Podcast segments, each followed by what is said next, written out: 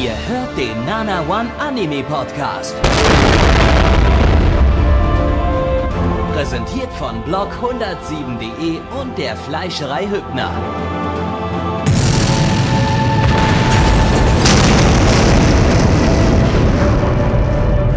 Fleischerei Hübner, denn Essen ohne Fleisch ist wie Bauschaum ohne Treibgas.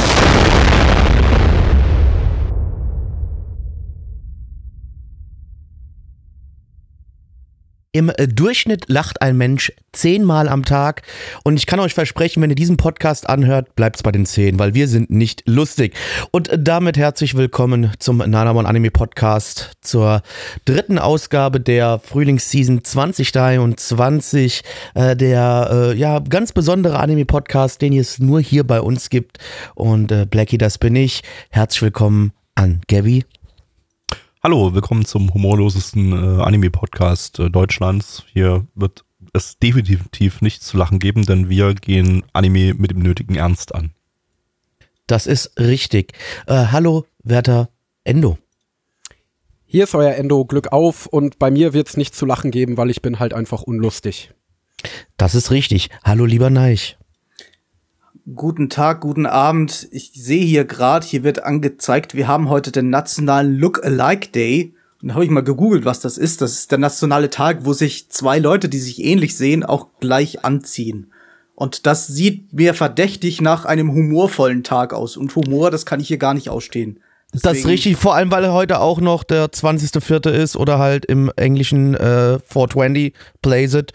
Ähm, liebe Leute, deswegen heute wird auch kein Marihuana konsumiert. Nein, Aber also wir, wir dafür- verbieten diese beiden Tage und werden diese nicht, nicht zelebrieren. Aber ich Das zelebriere den Tag umso mehr, denn heute, am 20. April, an dem Tag der Aufnahme, vor genau zehn Jahren, habe ich die Yukon Vocaloid Spring Edition in Solingen besucht und damit den Urstein, äh, den Grundstein dafür gelegt, dass ich Anime-Fan geworden bin. Deswegen ist es quasi immer mein jährliches kleines Anniversary. Und deswegen werde ich nachher, nach diesem Stream, anfangen, Elfenlied zu rewatchen. Aniverse gibt's halt auch. Was? Ist halt auch, ich finde es halt ein bisschen, find's halt ein bisschen traurig, es ist halt Anime. Äh, Blackie, Gabby, wann ist, wann ist dein Anniversary? Weiß ich nicht. Gabby, wann ist dein Anniversary? Das ist echt eine sehr, sehr gute Frage. Also Kann ich, kann auch nicht, kann ich dir auch nicht beal- beantworten. Also Aber ich das kann, können die ich kann genau sagen, wann mein Na wann ich bei Nana One eingestiegen bin. Und eigentlich war das auch der Tag, wo ich dann richtig in Anime eingestiegen bin. Ich habe aber davor auch schon ein bisschen Anime geschaut. Also Ja, ein bisschen Anime geschaut habe ich auch. Also ich habe halt so, äh, ich habe halt Ghibli-Filme geguckt, ich habe RTL 2 als Kind sehr gerne geguckt und so weiter. Also ich war schon vertraut und schon von Anfang an Anime gegenüber recht offen. Aber dann bin ich halt auf diese Convention gegangen, ursprünglich um YouTuber zu treffen und war, hab gesehen, wie unglaublich alle Leute da dieses Medium abgefeiert haben und wie gut da einfach die Stimmung war. Äh, und da habe ich mir gedacht, boah, wenn die das alle so mies abfeiern, dann muss da doch irgendwas dran sein, was die geil finden. Und dann, äh, Und du bist ja, noch dann bis, bis heute auf der Suche danach, was daran so genau, genau. Genau, ja. Bis heute bin ich auf der Suche. Richtig. Oh Gott, wir haben mich es eher abgeschreckt. mich hätte es eher abgeschreckt. Also, also, Äh, ich, also ich würde Ja. sagen, ja, also bei mir ist so der Punkt, bei dem ich, äh, an dem ich bei Nana One eingestiegen bin, bin ich richtig in die Anime-Szene eingestiegen. So, das, das, da habe ich mich ja auch so ein bisschen überrumpeln lassen. So, das, das, das, und, und hatte dafür davor mit Anime eigentlich nicht so richtig was am Hut. Von daher äh, ist das bei mir der, ich glaube, der 20. August 2009 war das. Das heißt, dieses Jahr wird mein 14-jähriges Anniversary. Und Ähm, was schaust du anlässlich deines Anniversaries? Du müsstest ja eigentlich Kaon rewatchen jetzt, oder?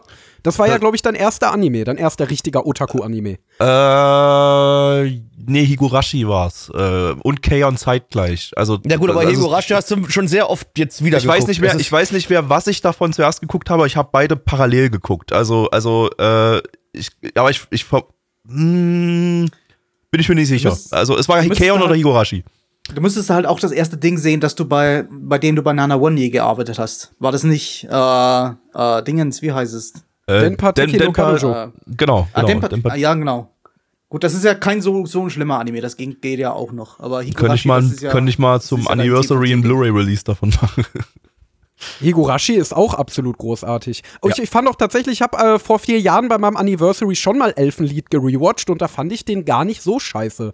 Also ich hatte eigentlich Elfenlied erwartet. Ist auch nicht so scheiße. Nee, Elfenlied ist ich hatte- ich hatte halt erwartet, dass ich den heute total schlecht finden würde und den halt nur damals aus meinem jugendlichen Spirit heraus gut fand, aber der ist halt, äh, ja, der ist ziemlich edgy, der ist enorm prätentiös und Teenage-Deep, aber der hat an sich eine gar nicht so schlecht geschriebene Story und gar nicht so schlechte Charaktere und ist sehr gut inszeniert. Also ich finde, Mamoru Kanbe ist ein absolut unterhalbter Regisseur und den kann man sich immer noch gut geben. Also der ist heute definitiv natürlich keine 10 von 10 mehr, so wie damals mit 14, aber ähm, ich würde dem heute immer noch so eine 7 oder eine 8 oder so geben und ich freue mich auch auf Ich, den ich, Rewatch ich, tatsächlich. ich glaube, Elfenlied hat so ein bisschen so eine, so eine Entwicklung mitgemacht in der Anime-Szene. So, das war, es war für viele so der Einstiegs-Hype-Anime äh, zu einer gewissen Zeit, ähm, durch den viele einfach auf Anime gestoßen sind oder den viele als einer der ersten, als einen der ersten Anime geschaut haben oder zumindest als erst einen der ersten aktiven Anime geschaut haben, außerhalb des Kinderprogramms im TV. Ähm, und dadurch hat er aber auch so eine gewisse Reputation aufgebaut, äh, dass den viele, viele hart gehatet haben, äh, weil es eben so ein, so ein Einsteiger-Anime war, der jetzt nicht unbedingt die tiefgründigste Story hatte, der jetzt eigentlich einfach nur durch, durch äh, ja, dummen Gore und, und äh, ja, eine, eine etwas prätentiöse Story einfach so auf, auftrumpft und damit die Leute so ein bisschen in seinen Bann gezogen hat. Äh, und ich glaube, heutzutage sind wir, sind wir einfach an dem Punkt, an dem Elfenlied einfach nicht mehr der Ein- Einstiegsanime ist. Den, den schaut Absolut keiner, nicht. der jetzt mit Anime Keiner. anfängt, fängt mit Keiner. Elfenlied. Niemand, wirklich niemand. Da sind Also ich möchte mal drüber. behaupten, dass die ganzen, ganzen Jugend Jugendlichen, und es sind ja vor allem die Jugendliche, die so in dieser Welle von so 2019, 2020 rum, also so diese Demon Slayer, Jujutsu Kaisen Welle und so in die Anime-Fanbase gekommen sind, keine Ahnung haben, was Elfenlied überhaupt ist. Ja. Also ich Ja, glaube, wenn der er ist da wenn nicht er mal mehr ein von Mama Thema. gemacht worden ist, dann existiert er sowieso nicht in ihren Köpfen. Deswegen. Ähm, aber man muss auch sagen, damit ist Elfenlied ja auch so ein bisschen aus der Zeit gefallen, weil ich glaube, einer der Gründe, Total. wieso Elfenlied damals so gut angekommen ist, war auch so ein bisschen so diese Geschichte über Mobbing und Außenseiter und Vorurteile und so. Und damals war die Anime-Szene nochmal äh, nun mal eine relativ nerdy Szene, wo sich viele Leute ausgestoßen gefühlt haben. Und ich glaube, mit den Themen in diesem Anime sehr connecten konnten. Und das ist heute nicht mehr so, weil mittlerweile ist Anime ja fast schon in der Mitte der Gesellschaft angekommen. Also, Also ich fand's nur geil wegen Gore und Titten. Ja, Ja, und das fand ist, natürlich Ich auch glaube, das ist jetzt heutzutage so der Punkt. Wenn du dir heutzutage Genau. Elfenlied anguckst, dann denkst du dir, Chor, Titten, lol. Und guckst dir das eher so ironisch an und, und, und findest es halt einfach witzig, weil es halt einfach, einfach übertrieben viel Gore aber, aber so. damals hast du halt, hast du halt wirklich so als Normie äh, so die Empfindung gehabt, ja, Anime, das ist halt das, was im RTL 2 Nachmittagsprogramm läuft. So irgend so ein Kinder, Kinderblödsinn und hin und wieder halt, hast manche haben halt mit, mitbekommen, ja, okay, das sind das halt, sind halt diese Zeichentrick-Pornos, die es irgendwo im hintersten Regal gibt. Und dann, dann siehst du da einen einen für dich 13-jährigen halbwegs gut zugeschnittenen Anime, der auch Ja. Titten und Gore hat und denkst dir so, boah. und mit dem du und- connecten kannst. Mit, mit dem, dem du ein bisschen connecten connecten kannst. kannst, genau. ja, ey, Also ich glaube, ich glaub, die Hook war dann doch eher die erste Episode alleine, wo es halt wirklich. Ja, natürlich. Wo halt wirklich der Aber ich glaube, ich glaube, kam. dieses Thema hat dem halt diesen Hype gegeben. Halt die ganzen jungen Cosplayerinnen, die dann Lucy gecosplayt haben und Schwarz-Weiß-Bilder von sich mit irgendwelchen tiefgründigen Zitaten am Rand und so weiter. Also ich glaube, das waren schon Leute, die sich einfach mit dem Themen des Anime sehr identifizieren konnten als Anime-Fans. Und heute ist das nicht mehr so. Mittlerweile steht Anime so gut wie in der Mitte der Gesellschaft. So ein Suzume zum Beispiel wurde auch von total vielen Mainstream-Portal äh, behandelt und ich habe mittlerweile eigentlich in jedem Unikurs mindestens eine Person mit Anime-Desktop-Hintergrund und sehe in der Stadt mindestens eine Person mit Anime-Rucksack, äh, wenn ich da rumlaufe. Und ähm, ich glaube, deshalb würde Elfenlied auch heute nicht mehr so einschlagen, wenn er jetzt neu erscheinen würde. Und er ist damals in Japan ja, meine ich, auch nicht sonderlich groß gewesen, sondern halt wirklich nur so im Westen. ja, ja. Ja, deswegen. Aber äh, ja, ist auf jeden Fall. Also schön, dass wir dem hier nochmal gedacht haben an dieser Stelle im Podcast. Äh, Vielleicht auch Elfenlied. irgendwann noch Dies war mal. der Äh, Boomer-Content. Vielleicht, vielleicht haben wir ja irgendwann auch noch mal äh, eine, eine, einen richtigen, ein richtiges Elfenlied-Segment, falls wir mal im Retro-Stream, ähm, Retro-Season-Stream diese Season entsprechend auswürfeln. Das Wobei wäre krass. wir diese Season ja schon mal hatten im, im Stream, ähm, weil wir hatten mal so ein, was war in der Season vor zehn Jahren irgendwie Special-Ding hier im, im Stream. Das haben wir aber nie verpodcastet, von daher kann man das dann einfach trotzdem nochmal machen. Ein Stream, Gabby? Was für ein Stream? Erzähl mir bitte mehr. Oh, das ist ein guter Hinweis, Endo. Tja, Leute, wir machen nämlich nicht nur das hier, diese Podcasts, sondern während wir diesen Podcast aufnehmen, läuft ein Stream. Also live. Also wir gucken den, also man kann uns live hören, so rum, nicht, dass wir jetzt einen Stream gucken. Genau. Also man kann uns hören. Genau, also wir, ja, ne? Äh, und zwar jeden Donnerstag um äh, 19.30 Uhr hier bei nanabon.net, da nehmen wir den Podcast auf und äh, schauen währenddessen die Sachen, reacten da drauf und äh, ihr könnt einfach mit euren Senf dazu geben und dabei sein. Da gibt's äh, jede Menge zusätzliche Inhalte, die hier exklusiv Stre Stream-Zuschauern äh, vorbehalten sind, aber kostet Schmutzige nichts. Geheimnisse. Ihr müsst nicht irgendwie Patreon abonnieren oder sowas bei uns. Ihr könnt einfach den Stream Noch starten. nicht. nicht. Lustige Ähm, Suff-Geschichten zum Beispiel. Oh ja. Ähm, und äh, Sonntag um 20 Uhr ist unser Retro-Stream, da guckt man halt einen Shit aus den 90ern. Äh, das ist dann noch viel exklusiverer Content, weil der wird gar nicht verpodcastet.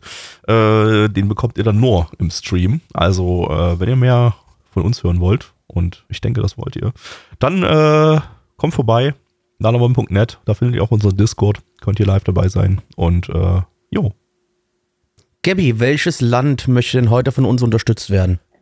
Ja, ich habe bereits alles vor, vorbereitet und klicke jetzt nur noch auf Randomize und dann erfahren wir, welches Land heute von uns unterstützt wird. Und zwar der Irak. Der, I Oh. der, I der Irak. Sollen wir Nun, jetzt den ähm, obligatorischen Bombenstimmung-Witz machen oder machen wir das Nee, lass mal einfach komplett weg. Äh, Okay. Ja, liebe Kinder, also wenn ihr uns unterstützen wollt, euch eine bessere Laune geben wollt, uns eine bessere Laune und auch den Irak ein bisschen besser machen wollt, könnt ihr diesem Podcast eine 5-Sterne-Bewertung auf iTunes oder auch auf Spotify geben. Ihr helft uns, ihr helft euch und ihr helft vor allem auch dem armen, gescholtenen Irak, der ja jetzt wieder in der Hand äh, böser Terroristen ist. Und da wollen wir natürlich den Irak wieder rausholen. Und deswegen, äh, liebe Kinder, seid mit uns dabei. Schließt den Irak in eure Gebete, dass irgendwann dort die Taliban wieder verschwinden. Oha. Ja, ich würde gern die ganzen alten Grabstätten äh, von sumerischen Göttern, die in Fate Go referenziert werden, mal in Real Life besuchen. Was leider nicht möglich ist, weil man da immer Angst haben muss, in die Luft gesprengt zu werden. Wenn nicht Dem diese ist so. Und es gibt da auch sehr viel werden. Cannabis. Ich möchte da auch, auch Cannabis rauchen einfach. Ich, glaub, ich, glaube, ich glaube, ich muss nicht extra jetzt nochmal in die Reise- und Sicherheitshinweise des Auswärtigen Amts reingucken. Ich glaube, da fragen, ausnahmsweise ja. mal nicht reingucken in die Aber. Wir können ja trotzdem etwas machen. Wir können mal einmal ganz kurz wieder die, die Bilder bei Google Maps uns anschauen, wenn man nach Irak da sucht und mal gucken, was da für schöne Sachen uns äh, da geboten werden. Und das sind eigentlich durchaus ganz hübsche Locations, die man hier so sieht, wenn man so durchklickt. Äh, ist eine hübsche Moschee von innen, die sieht echt super stylisch aus. Ähm, Also ich habe als sehr, sehr erstes auf schicke bei Städte Google-Bildern ein Bild von Terroristen. Was? Achso, nee, ich Ja. bin nicht bei Google Bilder reingegangen. Ich bin Nein, bei, nein, bei du, Google du Maps. musst bei Google, Ach Google so. Maps, dann gibst du Irak ein, dann siehst du da, wie Gabby schon sagte, eine schöne Moschee, Ah ja. Ich Häuser. eigentlich gerade irgendwelche, irgendwelche lustigen Fun Facts über den Irak, aber irgendwie jeder dritte Punkt ist, es gab einen Konflikt. Es gab einen Konflikt. Es gab einen Konflikt.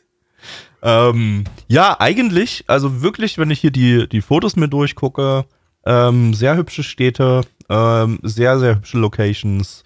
Also, Ey, no joke. ähm, es ist ein kulturell extrem reiches Land, dadurch, dass es ja so eine antike Hochkultur wirklich Ja. war mit äh, Uruk damals, der ersten Zivilisation der Menschheit wohlgemerkt und den ganzen, der ganzen babylonischen Mythologie und so. Und es ist eine absolute Schande, dass das äh, die Ausgrabungen extrem schleppend laufen und die ganze Forschung und die ganze Archäologie, weil es halt von der politischen Situation dort total behindert wird und dass diese Städten auch nie so wirklich für Touristen mal erschlossen wurden und so weiter und so fort und man diese ganze Kultur nur sehr schwer beforschen und fast gar nicht bereisen kann. Also das ist oh, äh, auch wirklich wunderschöne. Natur, ne? Also ich klicke mich hier gerade durch und denke mir, ich will da hin.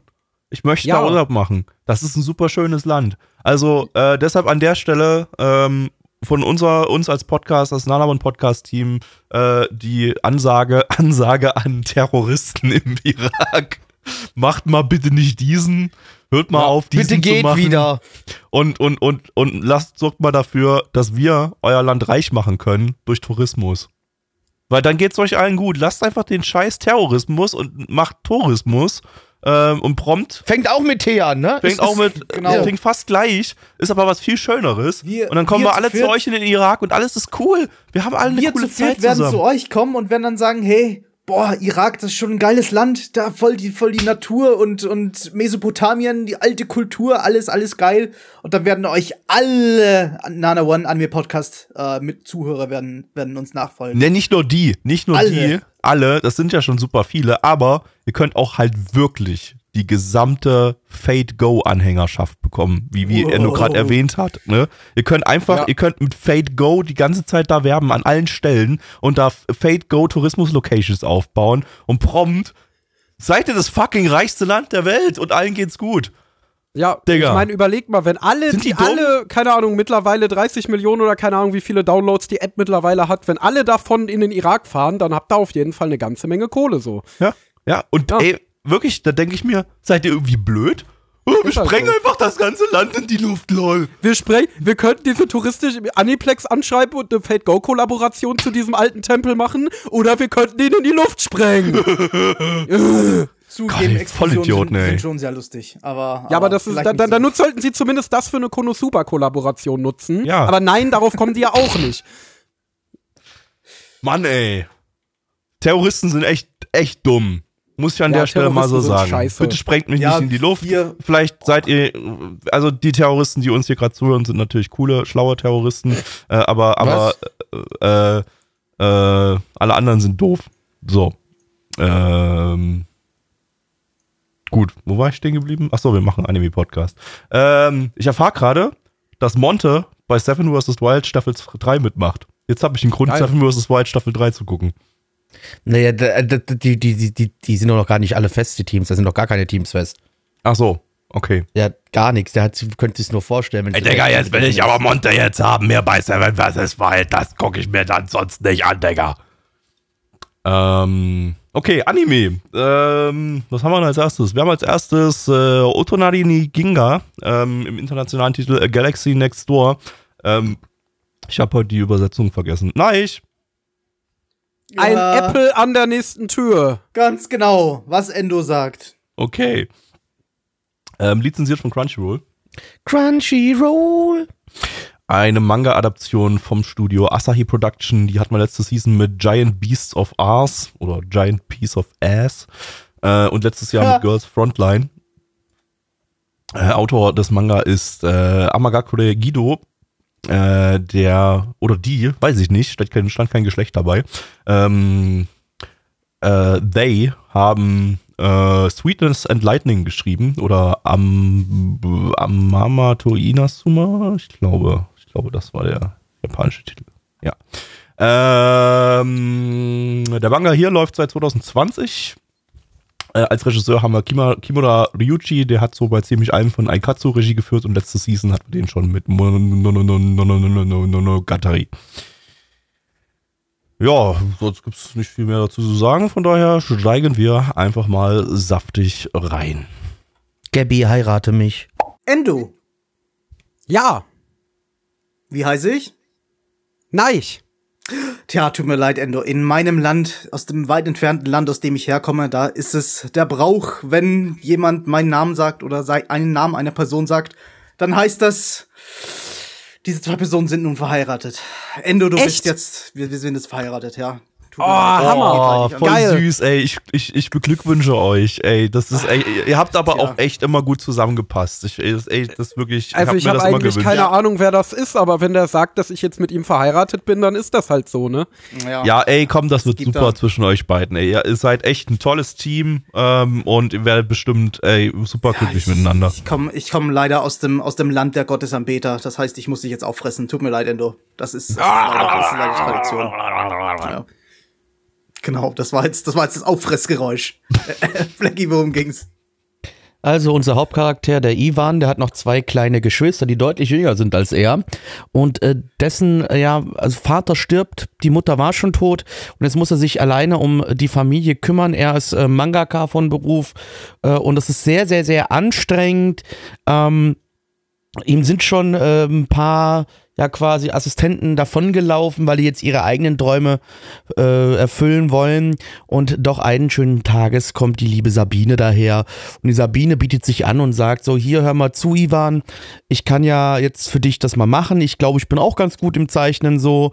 Äh, Und jetzt wird natürlich Sabine die neue angestellte Assistentin von dem Ivan und ähm, stellt sich heraus, dass äh, aus irgendeinem Grund Ivan Sabine an eine, an eine Stelle fasst und das bedeutet jetzt, dass Ivan und Sabine jetzt miteinander verlobt sind, more or less. Äh, und das wollte der Ivan eigentlich gar nicht. Jetzt hat er halt diese Assistentin am Sack, die jetzt auch noch quasi sich in ihn verliebt und ihn jetzt heiraten möchte. Und jetzt schauen wir mal, ob Ivan sich dann doch irgendwann in die Sabine verliebt. Ich kann nicht genau den Finger drauf halten, so, aber irgendwie habe ich den nicht so ganz gefühlt. Aber ich kann nicht genau sagen, woran es lag. Also weiß ich nicht, bei mir war das auch so. Also ich versuche das auch so nochmal in meinem Kopf Revue passieren zu lassen und versuche versuch da irgendwo einen Finger drauf zu legen. Aber nee, ich finde es nicht. Ich weiß auch nicht, was es war. Ja?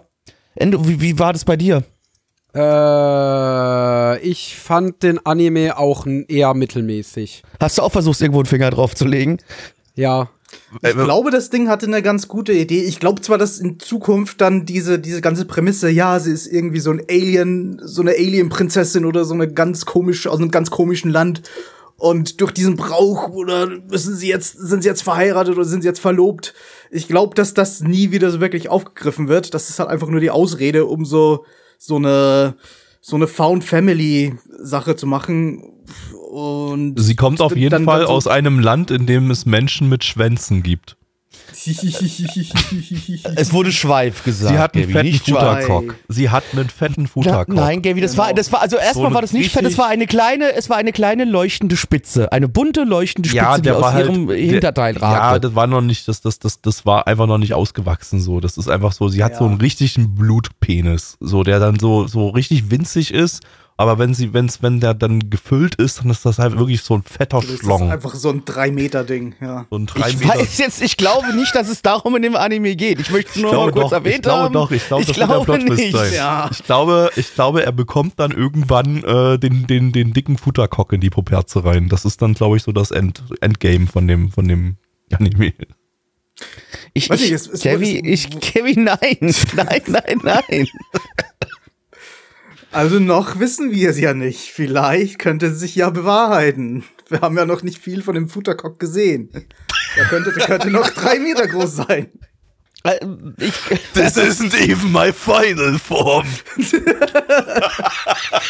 Ja, also gut, wie man sich beim Namen schon denken kann, also wahrscheinlich ist die Dame, sie sagt zwar hier in der, äh, in der, in, in der Serie quasi, dass sie aus einem anderen Land wäre, aber es ist doch relativ deutlich, dass sie höchstwahrscheinlich eher von einem anderen Planeten stammt und deswegen auch so ein bisschen war ja auch- Galaxy Zweifel ehrlich Index Die waren ja auch mal ganz kurz im Weltraum, als er das, als er den Futtercock Als angefasst er- hatte. Äh, ich- Das könnte ja, aber auch nur so eine Metapher gewesen sein. Oh, so fühlt es, so geil fühlt es sich an, einen Futtercock anzufassen. Boah, das ist wie Five Gum. Wie von einem anderen Stern. Für den Five Gum-Vergleich sehr gut. Ich, ich würde übrigens immer noch Es- behaupten, es geht nicht um einen Futernarikok.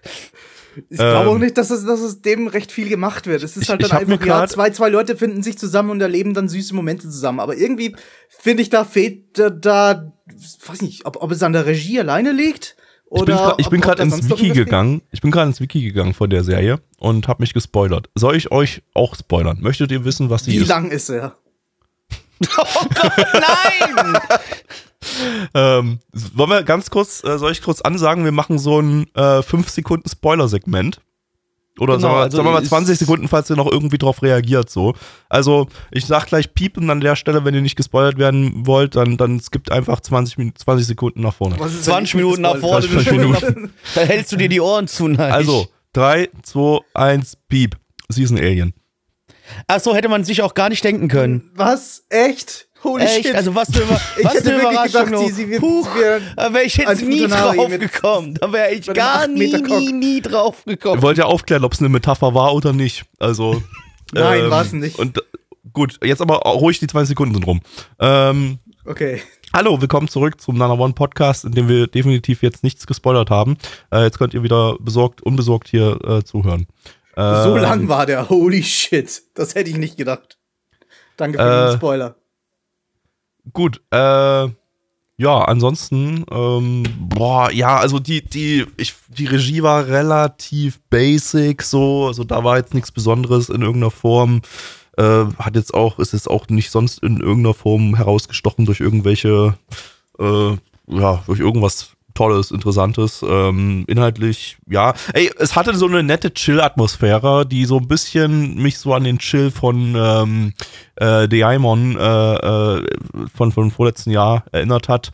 Äh, aber so richtig, ja, also ey, ich mag's an sich, ich finde das ganz nett, so mit diesem, diesem dieses, dieses Manga-Assistent-Setting so mit einem, mit, mit so einem sehr gechillten, mit so einer sehr gechillten Atmosphäre. Ähm, ich weiß es nicht, was ich so von diesem kleinen Twister, äh, den wir jetzt vorhin gerade im Podcast aufgelöst haben, äh, halten soll.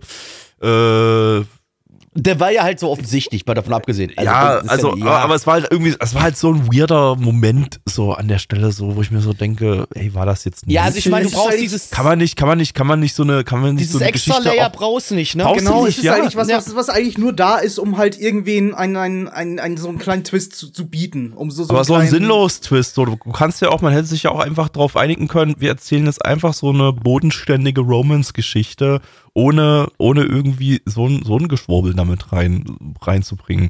Klar war das irgendwie dann nötig, um dann ihre Reaktion zu generieren. So in meinem Land, da wo ich herkomme, da, da ist das Brauch, dass wenn man meinen Schwanz anfasst, dass wir dann, dass wir dann heiraten müssen. So.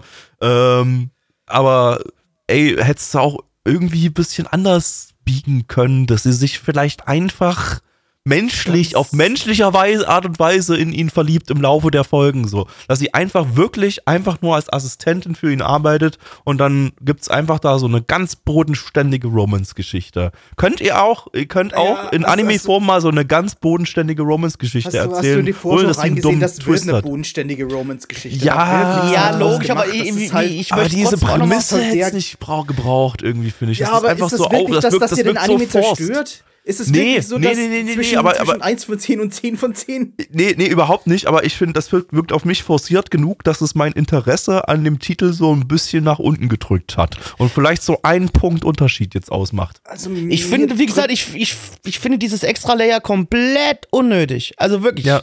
Ja, es ist unnötig, aber es ist so neutral unnötig für mich. Es ist halt Ja, da. es ist halt so ein, es ist wieder so ein Anime-Ding halt so. so. Ja. Der Anime hat sich nicht getraut, der hatte nicht, der, der Anime hatte nicht die Eier, die fetten Futter-Eier, um, um, äh, um, um hier einfach wirklich mal Vielleicht so ja eine doch. bodenständige, Oh Mann, so eine bodenständige Romance-Geschichte zu erzählen, die Ja, einfach mal eine er das ja erwachsene, nur- der einfach so eine erwachsene einfach Geschichte erzählt, sondern musste unbedingt dann noch so ein Layer reinbringen. Und ich finde, das war, das war halt einfach unnötig so. Der hätte Also einfach die, die Futter-Eier hätte er haben sollen. Also es ist nicht was, was mir den Anime zerstört. Am meisten zerstört mich trotzdem noch die eher langweilige Standardregie und, und dadurch, dass ich eigentlich so relativ wenig mit den Charakteren anfangen kann. Ja, sie waren irgendwie nett, sie waren irgendwie freundlich zueinander. Wie sind die jetzt herausgestochen? Außer, ja, der Typ ist Ja, überarbeitet und nett und sie ist gut im, Assist im Manga-Assistent sein und nett und kommt von einem fremden Land. Und, einen spricht, Futterkopf. und spricht wie eine Prinzessin. Können wir so bitte einfach diesen Cock jetzt weglassen? Ähm, sie kann ihn aber- doch auch nicht weglassen. Das ist ja das Problem. Aber das sehe ich tatsächlich so ähnlich. Also ich finde, man kann es sehr gut mit einem anderen Titel aus dieser Season vergleichen. Und zwar dieser Loving Yamada at Level 99 Moped-Ding. Der andere große Shoujo-Anime diese Season. Und ich fand ehrlich gesagt die ganzen Charakterbeziehungen, die ganze Interaktion in Yamada wesentlich, wesentlich sympathischer und charismatischer als in diesem Anime. Weil in diesem Anime hat irgendwie wirklich die Chemie zwischen den Charakteren gefehlt. Also Genau. ich muss ehrlich sagen, ich fand das irgendwie jetzt nicht süß zwischen denen oder so. Ja, wie du, wie, ja, ich würde sagen, die Charaktere sind halt so leer irgendwie. Da hat, Ja. äh, wie du schon gesagt hast, Neich so ein bisschen so die, die lustigen Meme-Gesichter, die, die, die charismatische Regie, die, ähm, die Charaktermomente wirklich, die die Charaktere formen und ihnen ein Image geben, die haben so ein bisschen gefehlt. Und dadurch hast du halt uninteressante Person A und uninteressante Person B, die eine in Folge 1 auch sehr unemotionale Beziehung zueinander pflegen. Ähm, also die jetzt nicht mal durch irgendwie besonders schönes Melodrama oder so hervorge äh, hervorgehoben wird. Ähm, deswegen ist die ganze Romance halt einfach super dröge. Und das bricht dem halt so ein bisschen das Genick in einem Titel, in dem es vordergründig um Romance geht. Ich meine, es gab So, ja nicht mal wirklich Romance in eins. der ersten Folge. Also muss man so sagen. Also die haben ja einfach nur, die waren ja erst- erstmal einfach nur Arbeitskollegen so und und Ja, äh, ja aber der- und dann- sich ja und dann- schon so und ein dann- bisschen angenähert. ja, aber halt so sehr trotzdem irgendwie dis, dis, sich distanziert angenähert. Das, das ist so ein Ding, das könnt, da könnte man vielleicht dann in Episode 2 oder 3 entscheiden. Ja, okay, das geht dann vielleicht interessanter, interessanter weiter, als es noch in Episode 1 den Anschein hatte. Vielleicht existiert da ja noch irgend sowas wie, wie Chemie zwischen den, zwischen den beiden. Aber Man muss gerade ja, sagen, wirklich, stimmt äh, schon. Dadurch, dass, dass es eigentlich keine so wirklichen Interaktion zwischen den beiden gab, außer ja, er bewundert sie irgendwie, dass, dass sie so gut zeichnen kann. Da war irgendwie nicht recht viel mehr. Da, da muss noch mehr kommen in den nächsten Episoden, um das dann entscheiden zu können. Ja. Ja. auch mehr Persönlichkeit für die Charaktere selber eben, weil ich meine, es ist ja oft so ein bisschen, in Romance fühlt man ja deswegen mit, weil man sich irgendwie auch in die Charaktere hineinversetzen kann und auch diese Crush, die die Charaktere aufeinander haben, ein bisschen nachvollziehen kann. Und das ist hier halt überhaupt nicht. Da, das sind halt wirklich zwei komplett leere Pappaufsteller. Ähm, und ich weiß nicht, wenn das jetzt so eine Geschichte gewesen wäre über einen Mangaka, der äh, so nach und nach sich äh, mit sein, in seine Assistentin verliebt und man wäre darauf eingegangen und man hätte das jetzt als äh, Rahmen genommen für eine süße Romance-Geschichte, wäre ich dabei gewesen, hätte ich Bock drauf gehabt. Dachte ich auch tatsächlich, dass es so wäre. Ja, aber dieses ganze weirde Supernatural-Element, das, das ist einfach so unglaublich out of place wirkt. Das hattest du, glaube ich, schon mal gerade gesagt, Gabby. Ja. Ähm, ja, das, das, das fuckt mich auch so ein bisschen ab. Also ich glaube, ich stufe meine Bewertung, die ich mir ausgedacht habe, auch noch mal ein bisschen runter. Äh, da hilft es halt eben. Da hilft es auch nicht, dass das ganze Ding super dröge inszeniert ist, super, äh, äh, ja, nicht ultra, super kaputt, aber schon kaputt aussieht in Folge 1. es gab so ein paar äh, Momente, da habe ich mir gedacht, so, mh, so ganz on Model ist es hier gerade nicht. Nee, das Genau, es, sieht, also, es ist alles irgendwie so ein bisschen off. ja. Ist Ja, und das in einem. Anime, in dem ja sowieso nicht viel äh, aufwendige, komplexe Animation nötig ist zumindest, wo man mit einer schönen äh, ästhetischen Regie, äh, auch wenn man jetzt nicht viel animiert, trotzdem viel hätte rausholen können. Und das wurde ja einfach überhaupt nicht gemacht. Das wirkt halt wirklich wie einmal durch den, äh, durch den Massenabfertigungsfleischwolf gedreht. Und ja. Ähm, ja, Ja. deswegen kann ich da jetzt ehrlich gesagt nicht sonderlich viel rausziehen aus dem Ding, was mich, mir irgendwie gefällt. Ähm, man muss dazu sagen, das Ding äh, ist jetzt nicht wie Endo vorhin gerade den Vergleich ge- gezogen hat zu Yamata-kun, ist kein, kein Shoujo-Anime, äh, kein Shoujo-Manga, auf dem das basiert, sondern äh, es, äh, der Manga läuft in einem Seinen-Magazin. Äh, das heißt, es besteht natürlich auch die gute Chance, dass das Ding hier wirklich einfach nur den Ziel, das Ziel hat, ähm, ja, Alien, Futtercock, Wish-Fulfillment für, für Männer. Nein, nochmal, es, es geht hier nicht um Futtercocks, Leute. Das ist Doch, vielleicht das da ist der zweite Podcast in Folge, den wir zensieren müssen. nicht So. weiterempfehlen können. Genau. Okay, ähm, ich würde sagen, wir kommen zu den Zahlen. Ja, auf MAL haben wir eine 7,26 bei 6.835 Bewertungen. Stand hier der 19.04.2023. Unsere Community gibt eine 5,6 bei 15 Bewertungen. Ähm, lieber, lieber Neich. Äh, ja, gut gemeint ist das Gegenteil von gut gemacht. Ich finde nicht besonders gut gemacht, aber ich glaube, dass er gut gemeint ist. Mich hat jetzt das, das Übernatürliche nicht megamäßig abgefuckt, aber wirklich begeistert hat's mich auch nicht. Ich gebe eine 5 von 10. Endo. Und 5 Euro ins Phrasenschwein übrigens für die Aussage gerade eben. Was? Ähm, ich fand das Thema eigentlich ganz nett. Es wurde aber kaum etwas wirklich daraus gemacht, zumindest in Folge 1. Es sah nicht gut aus. Ähm, es war aber auch nicht aggressiv scheiße bei all der Kritik, muss ich dazu sagen. Also wie gesagt, die Idee ist nett, die Interaktionen sind jetzt nicht gut, aber sie stören auch nicht. Und ich kann mir vorstellen, dass der so als abendlicher Beriesel-Anime vielleicht ganz nett ist. Ich gebe eine 4 von 10. Ähm, meins ist es nicht, ich werde ihn nicht weiterschauen. Blackie. 3 von 10. Gabby. Äh, ja, ich habe mir die ganze Zeit gedacht, ich möchte den mögen irgendwie, aber irgendwie mochte ich ihn dann nicht so sehr. Würde mich aber nein anschließen. Ist für mich noch so ein äh, okayer Durchschnitt. Könnte vielleicht noch was werden. Äh, 5 von 10 auch von mir an dieser Stelle. Und damit kommen wir zum zweiten Anime für heute. Und zwar ist das Alice Gear Aegis Expansion. Nein, deine Übersetzung bitte. Warum muss, muss ich immer?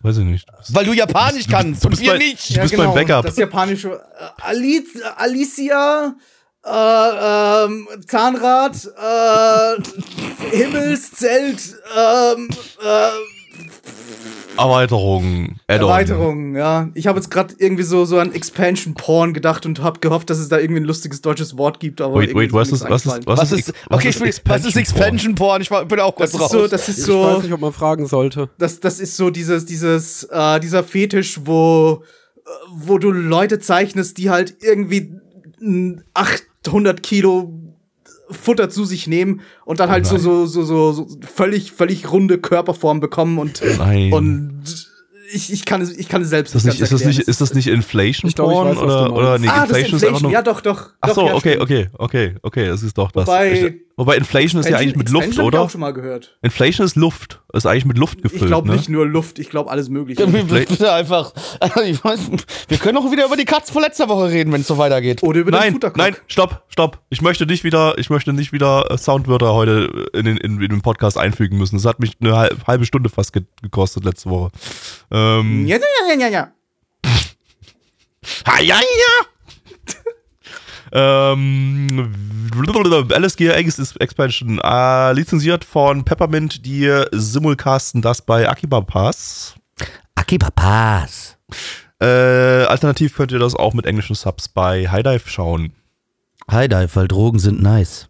Auf beiden Plattformen gibt's auch dazu eine Folge 0. Das ist eine OVA, die 2021 erschienen ist. Ähm, allerdings gibt's die nur bei Akiba Pass in drei Varianten. Also wenn ihr diese OVA dreimal hintereinander schauen wollt, äh, in, mit, mit drei verschiedenen Enden oder irgendwie sowas, habe ich glaube ich gelesen, dann, dann äh, ja, könnt ihr das bei Akiba Pass tun. Bei High Dive äh, gibt's nur eine Variante. Äh, ja, das Ganze ist eine Mobile Game Adaption vom Studio Nomad. Äh, ja, das ist so ein Studio, die machen irgendwie so ein Anime pro Jahr. Äh, deshalb hatten wir die zuletzt 2021 mit Koi Kimo, weil die anderen Jahre seit 2018 alle mit Shashishan, Shashishan Dropkick äh, Fortsetzungen gefüllt wurden. Äh, da gibt's ja mittlerweile drei Staffeln davon. Äh, das dazugehörige. Wie bitte? Wo Hatsune Miku vorkommt. Richtig, wird genau. Das, irgendwie ständig auf, auf YouTube vorgeschlagen, die ganzen Hatsune Miku-Clips von dem Ding. Das, das, das war ja letztes Jahr der Nomad-Anime, äh, die dritte Staffel von äh, Jashinchan Dropkick mit Hatsune Miku. Yay. Ähm, ja, das, das dazugehörige Mobile Game ist nur in Japan erschienen, allerdings gibt es davon einen Konsolenableger, der ist weltweit vor einem Monat erschienen, letztes, äh, letzten Monat im, im März 2023.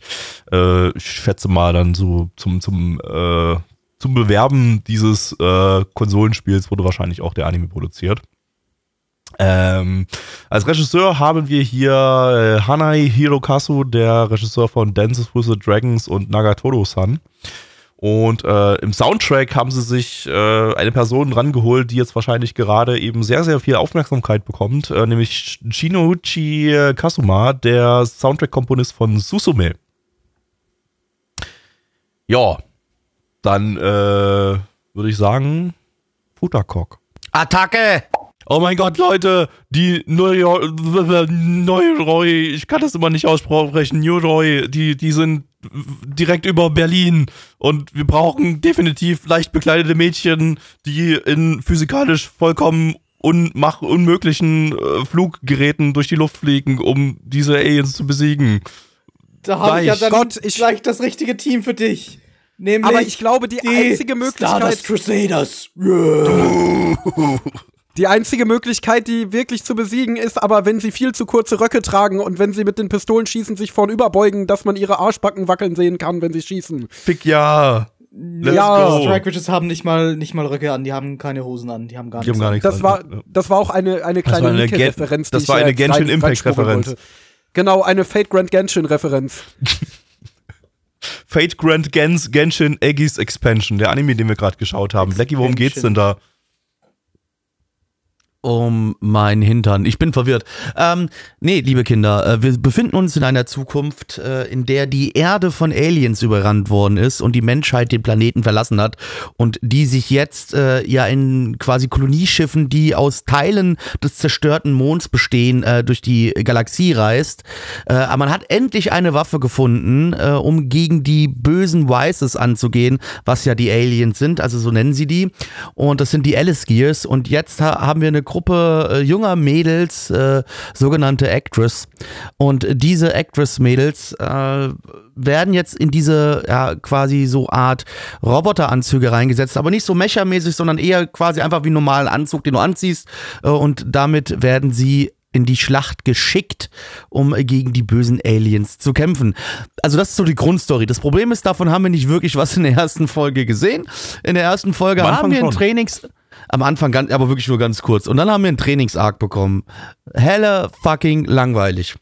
Ich muss auch tatsächlich sagen, das ist auch so ein bisschen das, wofür mich, äh, womit für mich jetzt der Anime steht und fällt.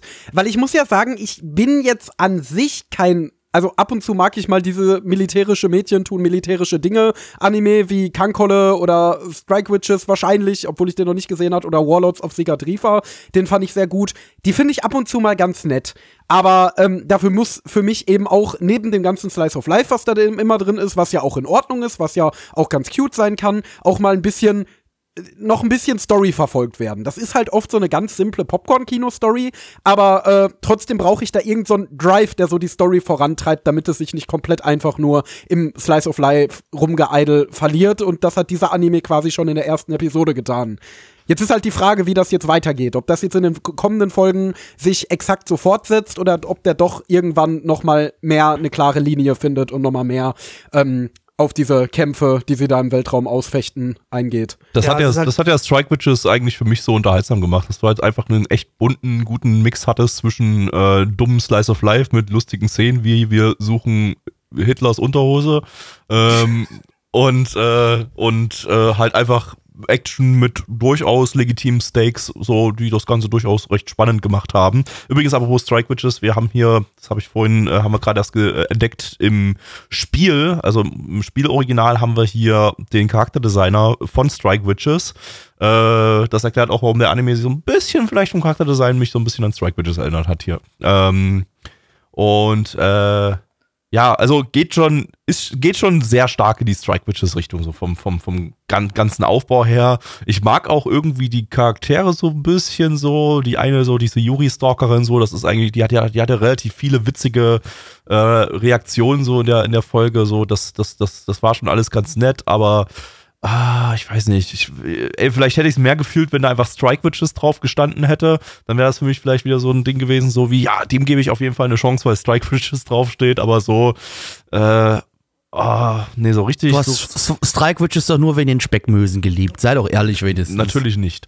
Ähm, aber hier war die erste Folge so, ja, also jetzt nicht total kacke, aber irgendwie, ich weiß nicht, hat mich nicht, hat mich nicht so vom Hocker gehauen. Es war keine, keine, der Humor hat manchmal so ein bisschen vielleicht gezündet, wie gesagt, bei diesen verrückten Yuri-Szenen, aber ansonsten war alles sehr, ich weiß nicht, so wie, wie, so ein, wie so ein Prolog zum Spiel, der einfach nur so ein bisschen aus Slice of Life-Szenen und, und Trainingsszenen bestanden hat, die äh, für eine erste Folge fast schon ein bisschen deplatziert waren. So, das ist einfach so, das waren so Szenen, die hätte ich mir gerne so für die Mitte gewünscht, so wenn sie so, so sagen, so heute machen wir mal, heute machen wir mal so einen Tag oder mehrere Tage so richtig Training, weil du musst mal ein bisschen, ein bisschen, ein bisschen durchpowern, Mädel, und dann, und dann hast du so einfach so eine, so eine, so eine kleine, nicht, nicht Filler-Folge, weil in solchen Serien ist ja alles irgendwie Filler, aber so eine kleine, kleine Downtime-Folge so mittendrin.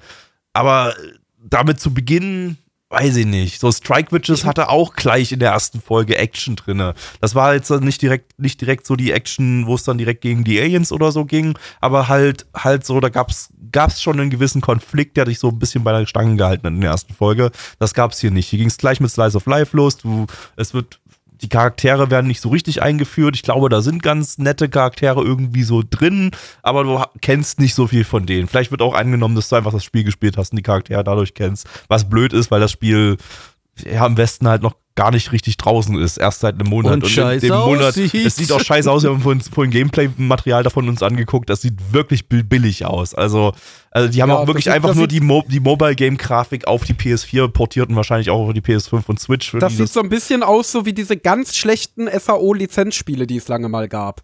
Oder ja. wie diese, wie früher, so Anfang der 2010er gab es doch irgendwie gefühlt jede Woche so ein neues äh, asiatisches RPG, ja, äh, was jetzt so das Allergeilste sein sollte und dann meistens innerhalb von zwei Wochen Wochen wieder gestorben ist und halt so wirklich richtig billig in einem halben Jahr zusammengeschustert aussah. Ja, das ist so und Grafik, so sieht das Spiel aus. Das ist so Grafik, die kann man für Mobile, für ein Mobile Game heutzutage noch durchgehen lassen, aber auch da gibt es hübschere Sachen wie Genshin Impact. Aber äh, ja, nach einem Port auf eine Konsole und dann guckst du es dir auf dem 4K-Fernseher an, so da denkst du dir so, okay, äh, ja, diese Textur hat eine Auflösung von 5 x 5 Pixel. Das ist vielleicht nicht unbedingt das, was man im Jahr 2023 noch haben möchte. Aber nochmal zum äh, zu der ersten Episode. Ich glaube, es wäre ein bisschen was anderes gewesen, wenn das Ende der Episode ein bisschen actionreicher gewesen wäre. Aber ähm, das, also ich finde es schon legitim, sozusagen, okay, wir gehen in der ersten Folge halt auf unsere Protagonistin ein und auf ihre Motivation, mal so eine gute Actress zu werden und wie sie sich dabei abmüht und dass sie das auch nicht sofort schafft und so weiter und so fort. Und um überhaupt erstmal diesen Grundsatz zu legen, diesen Grundstein ähm, von ihren Fähigkeiten. Spaß. Aber es hätte dann Die ist nicht die Ja? Protagonistin. Die ist bei Side Characters gelistet. Okay, ja gut, dann zumindest die Protagonistin der ersten Folge. Ja. Ähm, aber das Ding ist, das hätte man dann am Ende auch zu einem runden Ende führen sollen. Also es war irgendwie so, es, ja, ich meine, gut, sie hat es dann ja am Ende einmal geschafft. Ähm, also sie ist ja jetzt eine ausgebildete Actress, oh mein Gott, Spoiler. Ähm, aber ich hätte dann gerne auch die Konsequenz daraus. Also nochmal eine Action-Szene, die das Ganze t- sti- stimmungstechnisch nochmal auflockert, die uns nach diesem ganzen Slice of Life, Moe, Yuri jetzt eben auch wieder ein bisschen Action um die Ohren haut. Ähm, das wird sich jetzt, denke ich, mal in Folge 2 oder spätestens Folge 3 anschließen.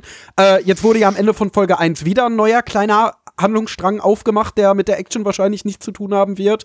Ähm, aber das hätte das Ganze noch mal auch für mich deutlich runder gemacht, wenn man am Ende dann noch mal, weil an sich fand ich es nicht schlecht, also ich fand die Charaktere charismatisch eigentlich, äh, ich fand die, es waren genug lustige Meme-Gesichter drin, die ganze äh, Inszenierung und Produktion war sowieso relativ hochwertig, also es war eigentlich ganz hübsch animiert, es war nichts Off-Model, äh, es waren ab und zu, wie gesagt, gerade in der Comedy mal ein paar nette Regie-Ideen dabei, Oh ich ja, fand ja. den ganzen Anime charismatisch, also ähm, ich finde den so als, als, als süße Berieselunterhaltung mit ein bisschen Juri finde ich den eigentlich ganz nett.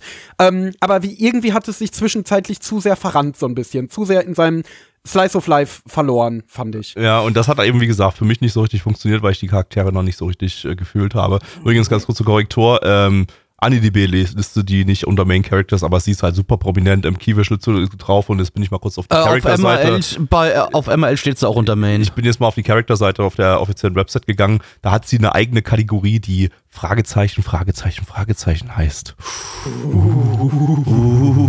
Der Mystery Dieser- Dieser Anime-Pult äh, Madoka. Weil hier die ganze Zeit so der, der Vergleich mit Strike Witches äh, kommt. Ich finde ehrlich gesagt gar nicht, dass Strike Witches das in diesem Sinne, dass das diese diese Action und diese Slice of Life Elemente so gut balanciert. Also das finde ich ehrlich gesagt gar nicht, besonders in der ersten Episode eigentlich.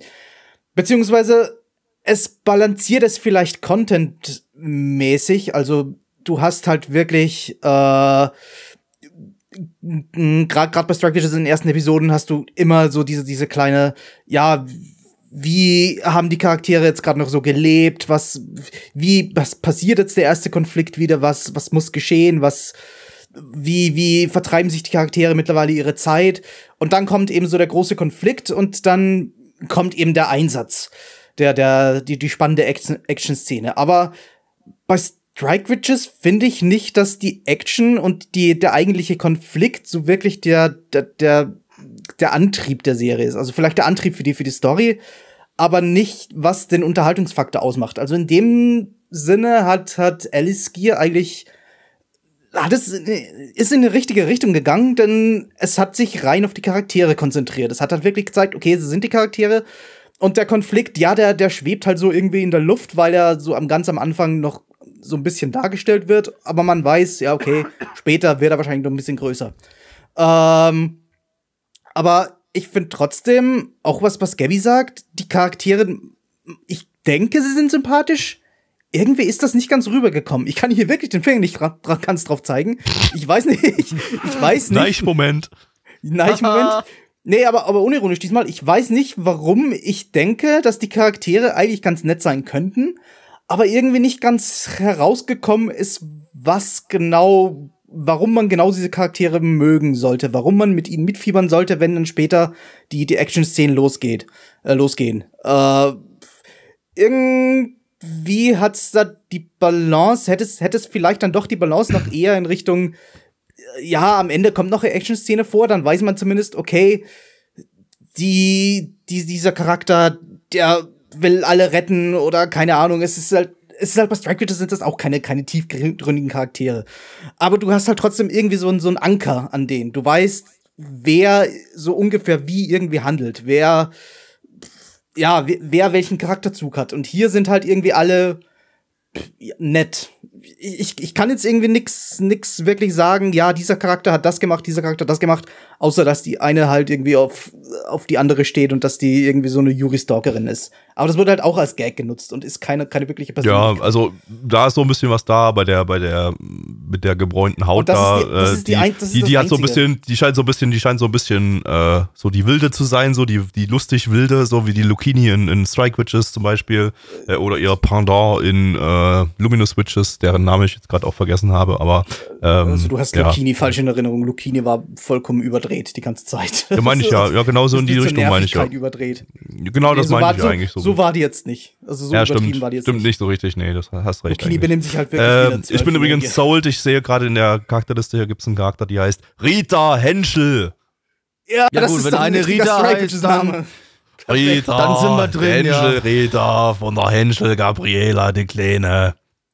Von Händel und Robert. Aber auch nicht mehr so klein, weil die ist schon 20. Hänsel und Gretel. So. Ähm, Ja, ich fand's übrigens ziemlich langweilig. Trotzdem, mich haben alle hab Charaktere genervt. Das ist, äh, also noch dazu, dass äh, diese Roboteranzüge, die wir ja jetzt nur ganz kurz gesehen haben, das ergibt für mich auch alles keinen Sinn. Die kämpfen im Weltraum und auf einmal haben die keine Helme auf. Wie sollen die atmen können? Ist doch scheiße. Funktioniert so nicht. Da ist, also weißt du, natürlich funktioniert ein Gundam in echt auch nicht. Das ist mir völlig bewusst. Ich bin ja nicht dumm. Aber es wirkt für mich realistischer wie die Scheiße. Also fickt euch. Nee, das ist, das macht mir keinen Spaß. ist mir alles zu bunt. Da waren auch überall wieder so Pastellfarben. Nee, nee, nee, nee, nee, will ich alles nicht. Will ich alles nicht. Könnt ihr euch in die Haare schmieren. Hab ich kein Interesse dran. Ich muss ja sagen, ich. ich kann den Kritikpunkt sogar irgendwo nachvollziehen, weil das ist ja was, was ich eigentlich immer lamentiere, wenn wir solche Anime haben, dass es halt komplett sinnlos ist, dass die, also in so Settings, in denen die Menschheit am Abgrund steht, fast ausgerottet, sich jetzt gegen irgendeine Monsterrasse zur Wehr setzen muss äh, und, und starke Kampfandroiden schaffen kann und natürlich sehen die alle aus wie hotte 18-Jährige äh, mit, mit dicken Boobs und dicken Hintern und in super skimpy Outfits und so weiter. Ähm, und das, ich glaube, was für mich da die Spreu vom Weizen trennt zwischen solchen Anime wie dem hier und solchen Sachen wie zum Beispiel Nike, äh, ist einfach, dass solche Anime wie der hier sich nicht sonderlich ernst nehmen und nicht sonderlich düster sein wollen. Während solche Geschichten wie Nier Automata oder Nike oder so ja schon düster und ernst und dramatisch wirken möchten und es da halt absolut keinen Sinn macht. Deswegen kann ich in solchen Anime wie dem hier, die ja in erster Linie über ihre Comedy kommen und sich sowieso grundsätzlich eher mit so einem Augenzwinkern präsentieren, da noch drüber hinwegsehen. Yo. Ja, Also- ich weiß nicht, ob das diese Art von Anime ist, die halt am Beginn so ein bisschen happy-go-lucky wirkt und dann irgendwie versucht, eine ernsthafte Story zu spinnen, weil halt der, der, der, das Spiel eigentlich eine ernsthafte Story hat und dann aber keiner der Zuschauer mehr die Story wirklich ernst nehmen kann, eben Ja, dem Anfang. das werden wir sehen. das gibt und ich meine, zu Genüge leider mit diesen, dieser Art von Anime. Darum Gibt es, absolut. Äh, das ist ja auch eigentlich bei jedem äh, militärische Mädchen tun militärische Dinge Anime, den ich bis jetzt gesehen habe. Bei Kankolle war das ja so, dass es am Ende ziemlich ernst wurde und der Film zu Kankolle ist ja eigentlich durchgehend ernst. Zweite Staffel habe ich noch nicht gesehen.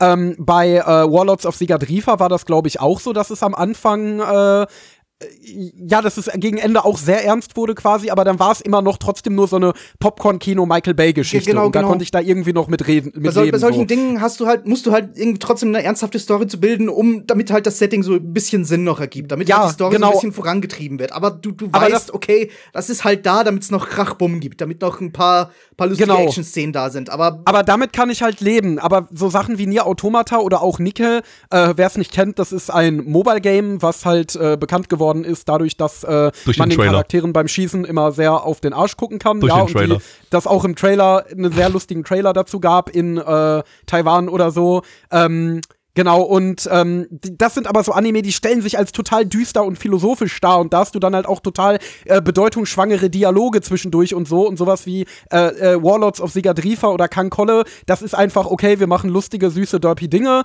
und im letzten Drittel machen wir dann noch einen super spektakulären, großen Michael Bay-esken Krachbumm-Kampf. Ähm, und da kann ich dann mit so dummen Settings eher leben, als mit etwas, das mir äh, vorgaukeln möchte, ernst und philosophisch zu sein. Wirkte schon sehr philosophisch hier in der ersten Episode. Auf jeden Ich Fall. Aber ich aber hab auch viel Philosophie gesehen. Vor allem der viel- Moment, als. Philosophisch wären auch die Zahlen, würde ich sagen. Äh, Nee, ich möchte noch, so, ich, okay. möchte noch was, was mir noch ganz wichtig ist mit dem auch philosophischen Ansatz. Ich fand es sehr philosophisch, als wir mitbekommen haben, dass die eine einfach eine Stalkerin ist. Äh, ihr fandet das alles süß, ich fand es eine Stalkerin, ist okay. Ich fand's auch Gut, süß. ich fand's auch sehr merkwürdig. Kommen wir zu den Zahlen. Auf MRL haben wir eine 5,68 bei 831 Bewertungen. Stand hier der 19.04.2023. Unsere Community gibt eine 3,73 bei 15 Bewertungen. Ähm, äh, Gabby. Äh, ich gebe mal eine 4 von 10. Äh, hatte ein paar nette Momente. Könnte so ein Titel sein, wenn der sich jetzt noch als absoluter Oberkracher herausstellt, könnte ich den nochmal aufnehmen äh, und ihm nochmal eine zweite Chance geben. Aber so richtig, ja, weiß ich nicht, will ich den, glaube ich, momentan nicht weiterschauen. Äh, nein. Ja, vier von zehn klingt annehmbar. Blackie. Zwei von zehn. Endo. Ich fand's eigentlich ganz nett. Ähm, ich glaube dennoch nicht, dass ich es weiterschauen werde. Das wäre halt so ein Titel, der kommt von mir so in die erweiterte Auswahl. So, wenn ich am Ende der Season da sitze und sage, so ein paar Slots habe ich noch frei, äh, die ich auf meine Watchlist packen würde, dann käme der auf jeden Fall in die Auswahl. Aber da wir ja eine sehr, sehr starke Season haben, wo enorm viele gute Sachen laufen, glaube ich ehrlich gesagt nicht, dass ich überhaupt in die Situation komme, da solche Titel mit reinzunehmen. Ich gebe eine 6 von 10, aber wie gesagt, weiterschauen wahrscheinlich eher weniger. Cool. Ladet euch das Spiel runter. Nicht. So, Leute. Leute, Leute, jetzt, jetzt, jetzt mal anschnallen hier. Jetzt Spaß beiseite. Jetzt schauen wir endlich den dritten Anime. Nicht nur dieses Podcasts, sondern den dritten Anime der Dark Shonen 3. Oh yes. Nach Jujutsu Kaisen und Chainsaw Man kommt der dritte Anime dieser von Fans kreierten äh, ja, Sammlung von super düsteren, ernsten, erwachsenen und kantigen schonen Anime. Uh, und zwar Jigokuraku im internationalen Titel Hell's Paradise. Zu Deutsch Chemnitz. Lizenziert von Crunchyroll. Crunchyroll. Akito hat mir sogar eine deutsche Übersetzung geschickt. Oh.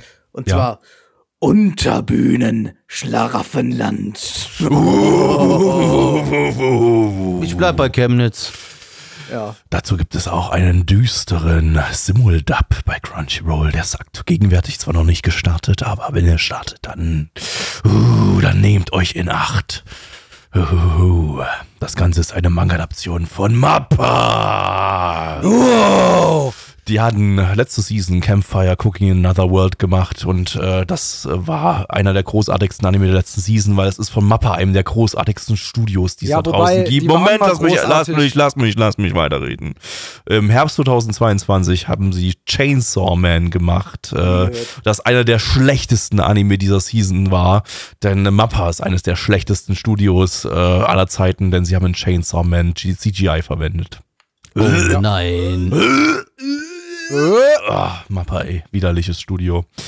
Ähm, der Manga lief von 2018 bis 2021 in 13 Bänden. Also ja, der, ihr habt richtig gehört, lief. Äh, Wir haben wieder einen Anime, der abgeschlossen ist. Äh, Hier ist auch bei KZ erschienen. Also äh, tatsächlich noch KZ, nicht Crunchyroll. Ähm, die Regisseurin ist Makita Kaori, die hat noch gar nicht so viel gemacht. Äh, die hat bei der Filmreihe äh, Twittering Birds Never Fly Regie geführt, das war so ein Yaoi-Ding.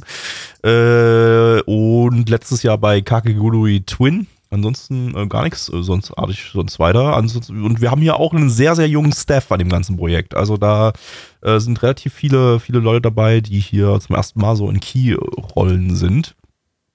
Ähm, und Mappa tut Mappa-Dinge. Dem Anime geht es von Folge 1 an nicht so gut. Wir haben in Folge 1 23 Animation Directors. Ah. In Folge 2 19 Animation Directors und in Folge 3 sogar 24 Animation Directors. Und das geht so Zahl weit. können wir jetzt schon unsere Bewertung festlegen. Richtig. Das geht das so weit, ja dass wir nicht nur Animation Directors haben. Wir haben noch äh, natürlich einen Chief Animation Directors, klar, ist immer mit dabei, aber wir haben noch Assistant, Assistant Animation Directors, wir haben Creature Animation Directors, wir haben Special Effects Animation Directors. Und äh, warte mal, irgendwas war noch, äh, was ich nicht, äh, was nicht bei AniDB drin stand, was ich aber dann auch noch bei. Stimmt, wir haben noch einen Assistant Chief Animation Director. Okay. Das sind alles Berufsbezeichnungen, die sich Mappa jetzt genau für diesen Anime ausgedacht hat. Es gab, es gab auf Twitter einen Screenshot, ja, ist halt wirklich so. Es gab auf Twitter einen Screenshot von, ähm, von Folge 3 von der Animation Director Liste und der gesamte Bildschirm war mit Credits voll. Nur mit Animation Director Credits. Weil es sind eben nicht nur, es sind wahrscheinlich mehr als diese 24, die ich gerade, die ich gerade erwähnt hatte, weil auch noch Firmen mitgelistet sind, die nicht als Überschriften über den Namen teilweise drüber sind, sondern separat. Das heißt, innerhalb dieser Firmen haben wir dann noch mehr Animation Directors, die die Firma nur nicht gecredited hat, als sie ihre Credits an, an Mappa übergeben haben. Äh, also vermutlich sind es über 30 pro Folge. Ähm, ja, nun, das ist äh, nicht unbedingt die gesündeste Produktion. Ähm, Wenn ihr wissen wollt, wieso, dann hört in unsere letzte Podcast-Folge rein. da haben wir euch das erklärt, genau. Hört einfach in den letzten Podcast rein. Äh, bei, bei welchem Anime haben wir das gemacht? Bei äh, hier Kaffee, Terrace, Goddess, Moped-Geschichten, Kind, Kind, das da. Okay, gut. Nehme ich jetzt einfach mal so hin, das war er The wahrscheinlich. Kaffee, Terrace and its Goddesses heißt Ah ja, das war der Tezuka-Titel, stimmt, genau. Da haben wir dann über die Genau. Animationsindustrie abgeratet. ähm, ja, genau. Äh, dann würde ich mal sagen, gucken wir mal uns an, wie kaputt das Ding aussieht. Ich weiß es schon, weil ich habe die erste Folge schon gesehen. ich. Ich auch. Cool. Ich wäre ja lieber in Leipzig. Crawling in my skin. Ja, das war mal wieder Edge the Animation. Worum geht's in Chemnitz? Wissen wir alle Bescheid? In Chemnitz geht's um Scheiß. Nee, also wir haben hier unseren Hauptcharakter, der Gabby. Äh, und der Gabby ist äh, ja ein, ein, kann man schon sagen, ein Assassine, äh, der aber bei seinem letzten Job so ein bisschen reingeschissen hat jetzt äh, gefangen genommen wurde, zum Tode verurteilt worden ist. Und jetzt wird äh, versucht, äh, ja quasi die Hinrichtung auszuführen, aber aus irgendeinem Grund stirbt Gabby einfach nicht. Gabby lebt weiter, Gabby ähm, will sich nicht umbringen lassen. Bis einen schönen Tages kommt äh, eine Dame äh, daher, die äh, Sandra. Und äh, Sandra hat aber den Skill, um Gabby umzubringen. Und Gabby merkt auf einmal, scheiße, die könnte mich umbringen. Und Gabby merkt, er möchte jetzt eigentlich doch nicht sterben, er möchte weiter leben, weil äh, Gabby hat noch eine Frau, die er gerne wiedersehen möchte äh, und Sabine bietet ihm jetzt an, äh, Sandra meine ich, äh, Sandra bietet ihm jetzt an, Hör mal zu, Gabby. Hier da draußen gibt's eine Insel äh, mit dem Namen Chemnitz. Äh, Dort äh, verbirgt sich wohl ein Elixier der Unsterblichkeit. Wenn du dorthin gehst, mir das zurückbringst, dann äh, wird dir deine Strafe äh, ja nichtig gesprochen und du darfst wieder zurück zu deiner Frau. Und jetzt reist Gabby nach Chemnitz und versucht dort äh, das Elixier zu ergattern. Gott, Gabi, da ist ja ganz schön was los bei dir in letzter Zeit. Hör mal, hast du mir alles gar nicht erzählt. Ja. Die weite Reise nach Chemnitz nimmst du auf. Die, Ja, das ist da, da, ey, da ist wirklich eine, schon so eine Dreiviertelstunde ungefähr so bis dahin. Das ist von Dresden aus nach Digga, Chemnitz ist schon weit, Nicht ja. so einfach. Da, da muss ich sogar übers Wasser, wenn ich möchte, so über die Elbe. Ist ja richtig, ist ja auch eine Insel, ist ja logisch. Wie Chemnitz ist die Jesus. Insel. Ja. Wie Jesus, ja, ich kann auch weiß über nicht. Wasser laufen.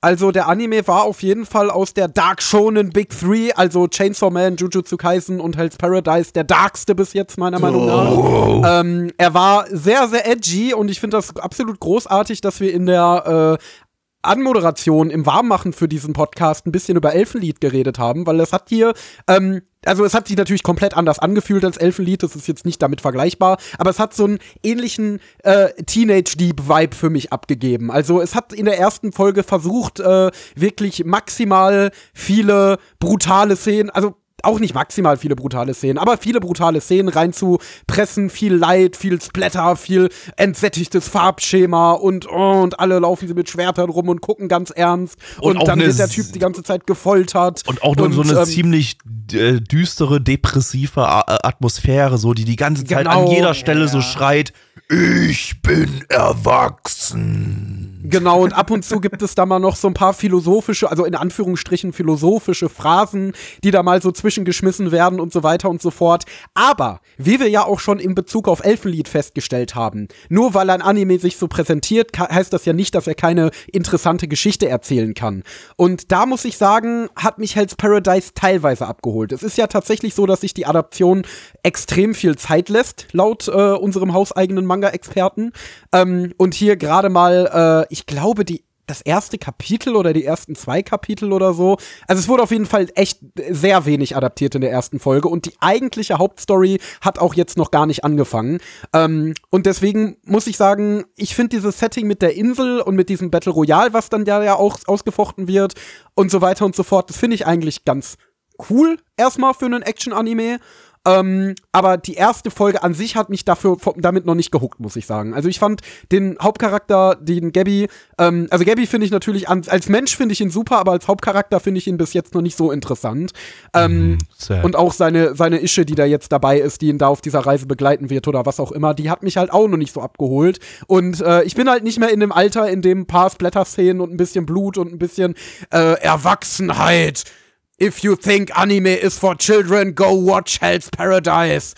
Ähm, das äh, holt mich alleine nicht ab. Da muss auch noch ein bisschen mehr kommen und das kam in der ersten Folge noch nicht. Ich glaube aber, das ist sicherlich auch zu einem großen Teil der langsamen Adaption geschuldet. Also ich, ich, okay, für mich ist es eher so eine, so eine, oder willst du? Oder soll ich? Oder? Nein, du, du bist. Du machst. Ich bin. Okay, ich werde. Doch, wie süß! nee, Blackie, Blackie macht jetzt. Nee. Äh, für Was? mich war's. Für mich war's. Also erstens fand ich mal, dass das ganze Ding irgendwie so, also die ganze erste Episode war so, war so richtig schön halb, man kann sie so richtig schön halbieren, so richtig schön zweiteilen. Die erste Hälfte, die, äh, die eigentlich nur daraus bestand, ihn zu foltern, ihn irgendwie versuchen zu töten, während er irgendwie Gedanken, äh, so, so, so, durch die Gedanken, äh, es durch ihn durchläuft.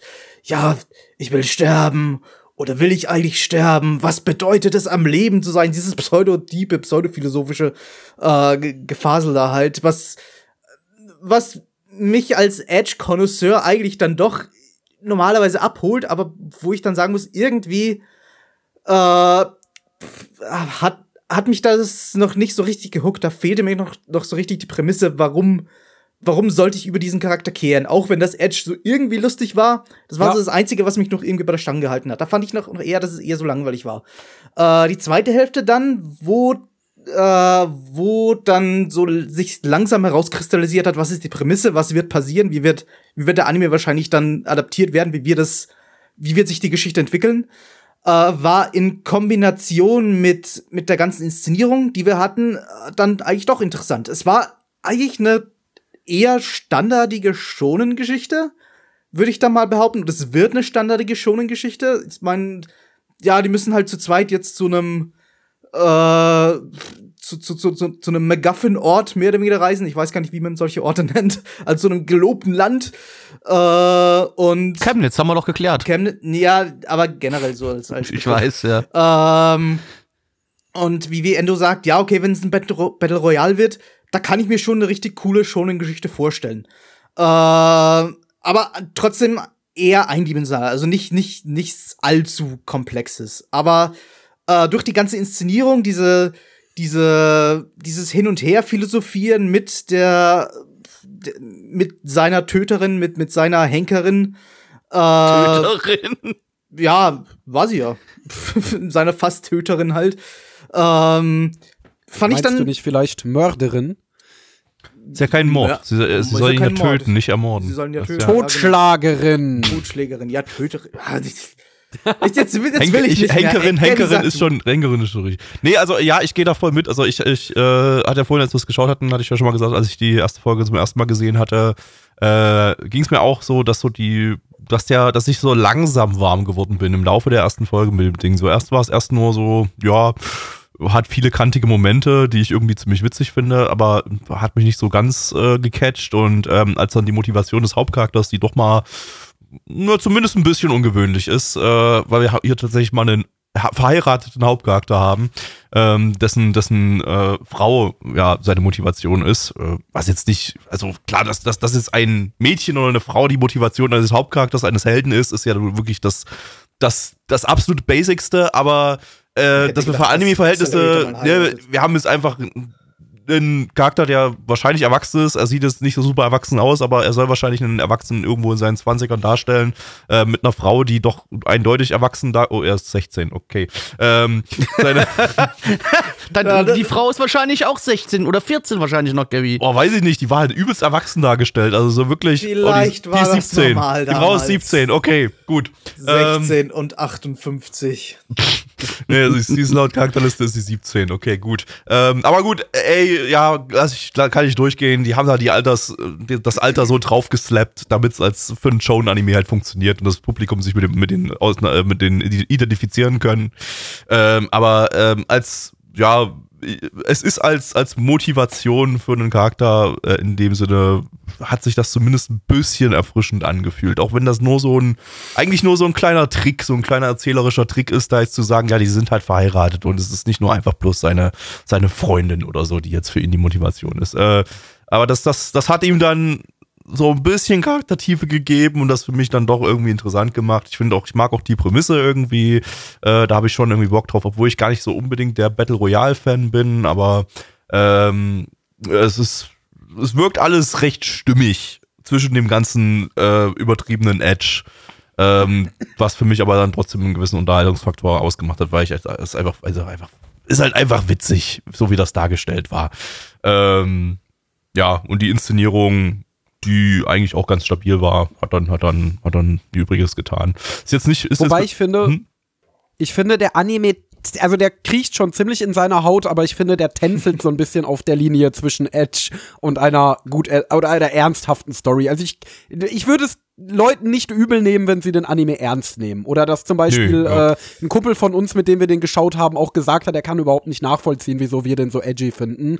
Weil äh, klar, es gibt all diese brutalen Szenen und so weiter und die Inszenierung nutzt das auch vollkommen aus. Es gibt da am Ende, wo er seinen Entschluss fasst, so eine Szene, wo er so von unten gezeigt wird mit dem Haar, das über seinen Augen weht, so dass man seine Augen nicht sieht äh, und so weiter und so fort. Also schon ziemlich edgy, aber es macht im Kontext der Geschichte alles Sinn. Und ich meine, im Mittelalter war ja auch ziemlich viel brutal, auch im japanischen Mittelalter äh, und in dieser Welt, die der Anime darstellen möchte. Und es ist jetzt nicht so, als würde er jetzt ganz viele äh, äh, düstere Sachen reinschmeißen for the düster sein sake, sondern ähm, es, es macht in sich schon Sinn. Es, es wird halt, also man kann es halt nur, wenn man so Edge-Konnoisseur ist wie wir, kann man es halt auch so auslegen. aber man muss hattest- nicht. Du Er ist hattest halt- in, den, in den zwei Hälften ja auch zwei verschiedene Arten von, von Edginess, fand ich. So in der ersten Hälfte, wo es, wo er noch so sinniert hat, ja, was, was bedeutet es am Leben zu sein? Und, und er ist ja so, so un, es, es kann ihn ja keiner verstehen. Ich bin aber genau wie du, werter Zuschauer. Du kannst, auch niemand kann dich verstehen. Und in der zweiten Hälfte, wo es dann so pseudophilosophisch wurde, so, so, so prätentiös einfach, einfach nur noch Sprüche durch den Raum geworfen worden äh, werden, um, um cool zu wirken. Das ist eine andere Art von edgy. Also vielleicht finden Leute, dass eine Art eher Edginess entspricht als eine andere Art. Es fühlt Ich sich glaub- halt ich- ich glaub- als ein bisschen anders an. ich glaube so die Tatsache, dass das ganze Ding eine durchgängig so depressive Atmosphäre hat, also dass da wirklich gar kein Humor in irgendeiner Form oder so drinne ist, also zumindest in der ersten Folge, dass die das wirklich komplett durchzieht. Äh, alles ist alles ist scheiße in der Welt, alle alle sind grimmig, alle sind sind sind äh, abgefuckt mit allem. Ähm, so so das das das macht glaube ich so einen großen Teil dieses Edge Faktors auch aus und das macht es wahrscheinlich auch für die jüngeren Zuschauer dann doch äh, sehr interessant, weil das für die dann halt sehr, sehr, sehr, sehr erwachsen halt einfach alles wirkt. Obwohl es einfach letztendlich, naja, es ist nicht, er ist, er ist, er ist nicht so tiefgründig, wie er, wie er den Anschein macht. Ähm, und er ist, äh, ja, auch nicht, ich weiß nicht, es ist, es ist, es ist, glaube ich, auch nicht, auch nicht so ein, so ein, so ein bierernstes Ding am Ende, wahrscheinlich, wie es, wie es jetzt am Anfang den, äh, den Anschein macht, weil es am Ende einfach wahrscheinlich einfach ein, ein, ein unterhaltsamer Battle Royale Shonen sein wird, Ja. äh, der so einen, ja, ja, der einfach mit so einem, mit so einem pseudophilosophischen Aspekt daherkommt, um, um so ein bisschen die, die, die Leute zu catchen, die das, die das äh, mitnimmt. Ja.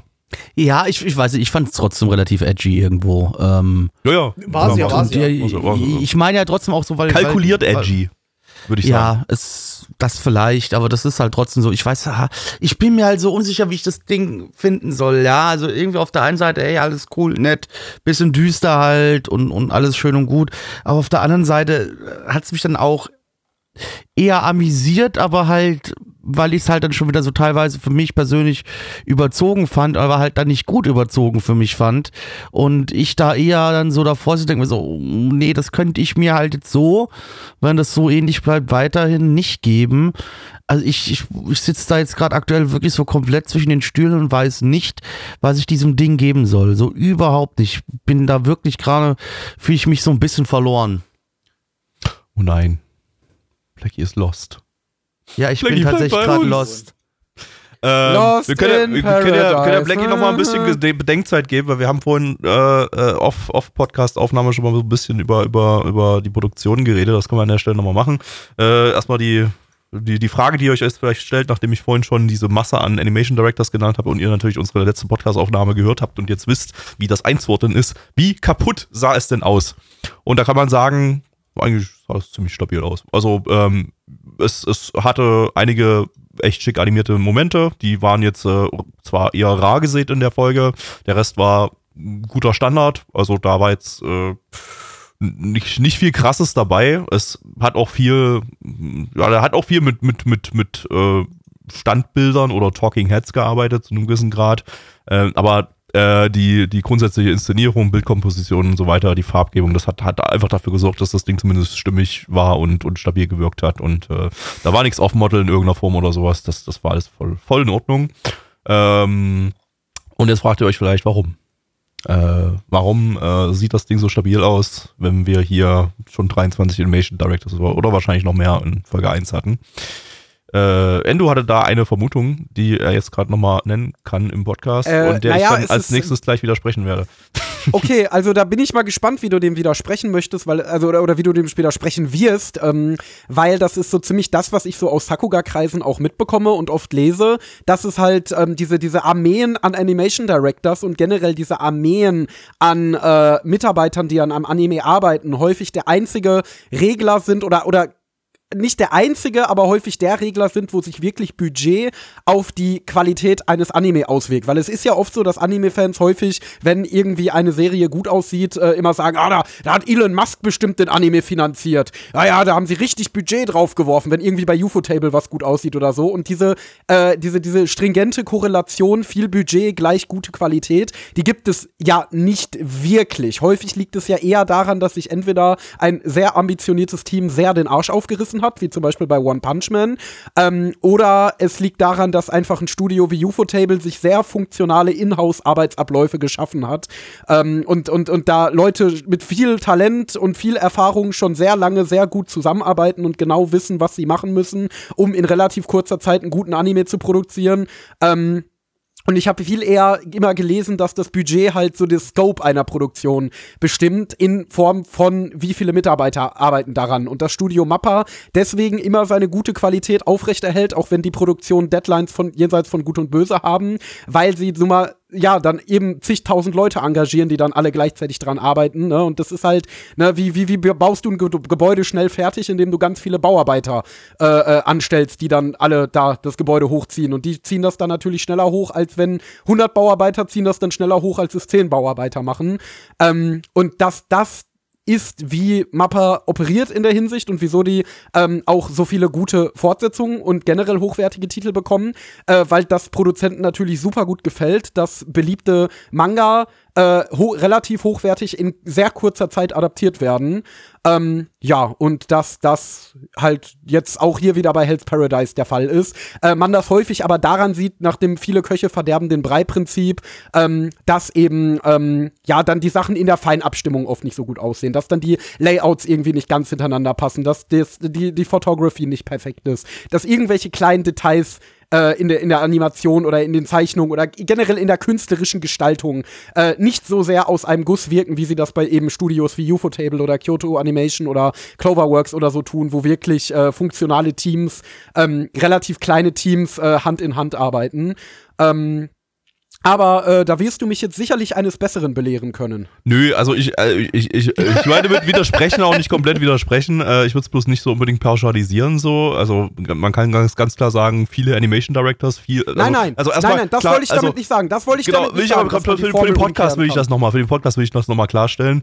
Ja. Ähm, ich weiß, dass du das weißt. Ähm, äh, das ist, es stimmt natürlich erstmal, wenn du mehr Leute im Team hast, musst du mehr Leute bezahlen. Auch wenn die teilweise vielleicht die Arbeit machen, die weniger Leute machen, aber bei Animation Directors ist es nun mal so, wenn du eine gerushte Produktion hast, hast du auf der Animation Director Seite häufig auch deutlich mehr Arbeit und dadurch musst du natürlich dann deutlich mehr bezahlen, wenn du auch mehr Leute da dran setzt. Ja, ist ganz, ganz Standard. Ne?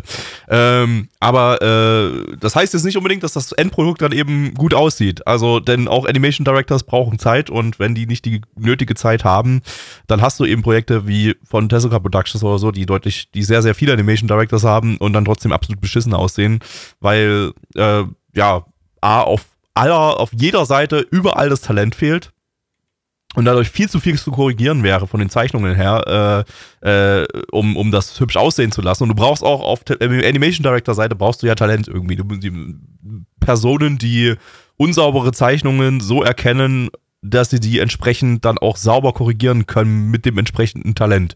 Ne? Also es das heißt ja nicht, also wenn man mir jetzt äh, eine unsaubere Zeichnung vorlegt, dann sehe ich zwar möglicherweise, dass die unsauber aussieht, aber ich könnte sie nicht korrigieren, weil ich die, weil ich da auch die Fähigkeiten, mir die Fähigkeiten fe fehlen. Äh, und ein Animation Director so sollte eigentlich so zu den eher besseren Key-Animator, äh, Anima Animatoren gehören, so, äh, um, um, um eben anständig korrigieren zu können.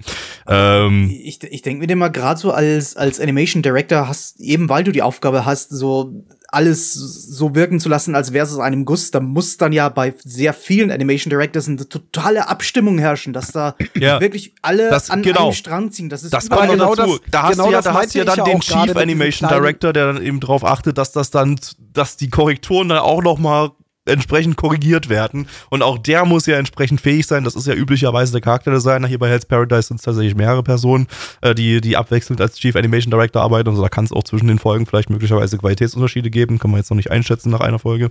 Aber, aber äh, grundsätzlich ja, also das, das ist eben so, pauschalisieren kann man es nicht. Häufig sind viele Animation Directors ein Zeichen für eine völlig kaputte Produktion, ähm, die es dann eben im Endergebnis auch völlig kaputt aussehen kann. Oder in dem Fall, oder ich habe es, äh, glaube ich, letzte Woche schon mal erwähnt, beim zweiten Fate Lowly Movie, der über 80 Animation Directors hat und trotzdem großartig aussieht, ähm, dass, dass, dass, dass, dass da eben, ja, dann doch, dann doch einfach Zeit und Geld da war, äh, um das alles irgendwie dann doch noch zu einem sauberen Ergebnis zu bringen. Und Zeit ist ja dann, ja, Zeit ist ja eben nicht da, wenn du, wenn du viele Animation Directors hast, aber dann irgendwie, ja, dass der, der Skill da ist und du noch irgendwie so ein, zwei Personen ganz, ganz oben drüber hast, die das dann, die dann dafür sorgen, dass das doch noch alles aus einem Guss wirkt. Und da hast du dann eben bei Mappa einfach die talentierten Leute da.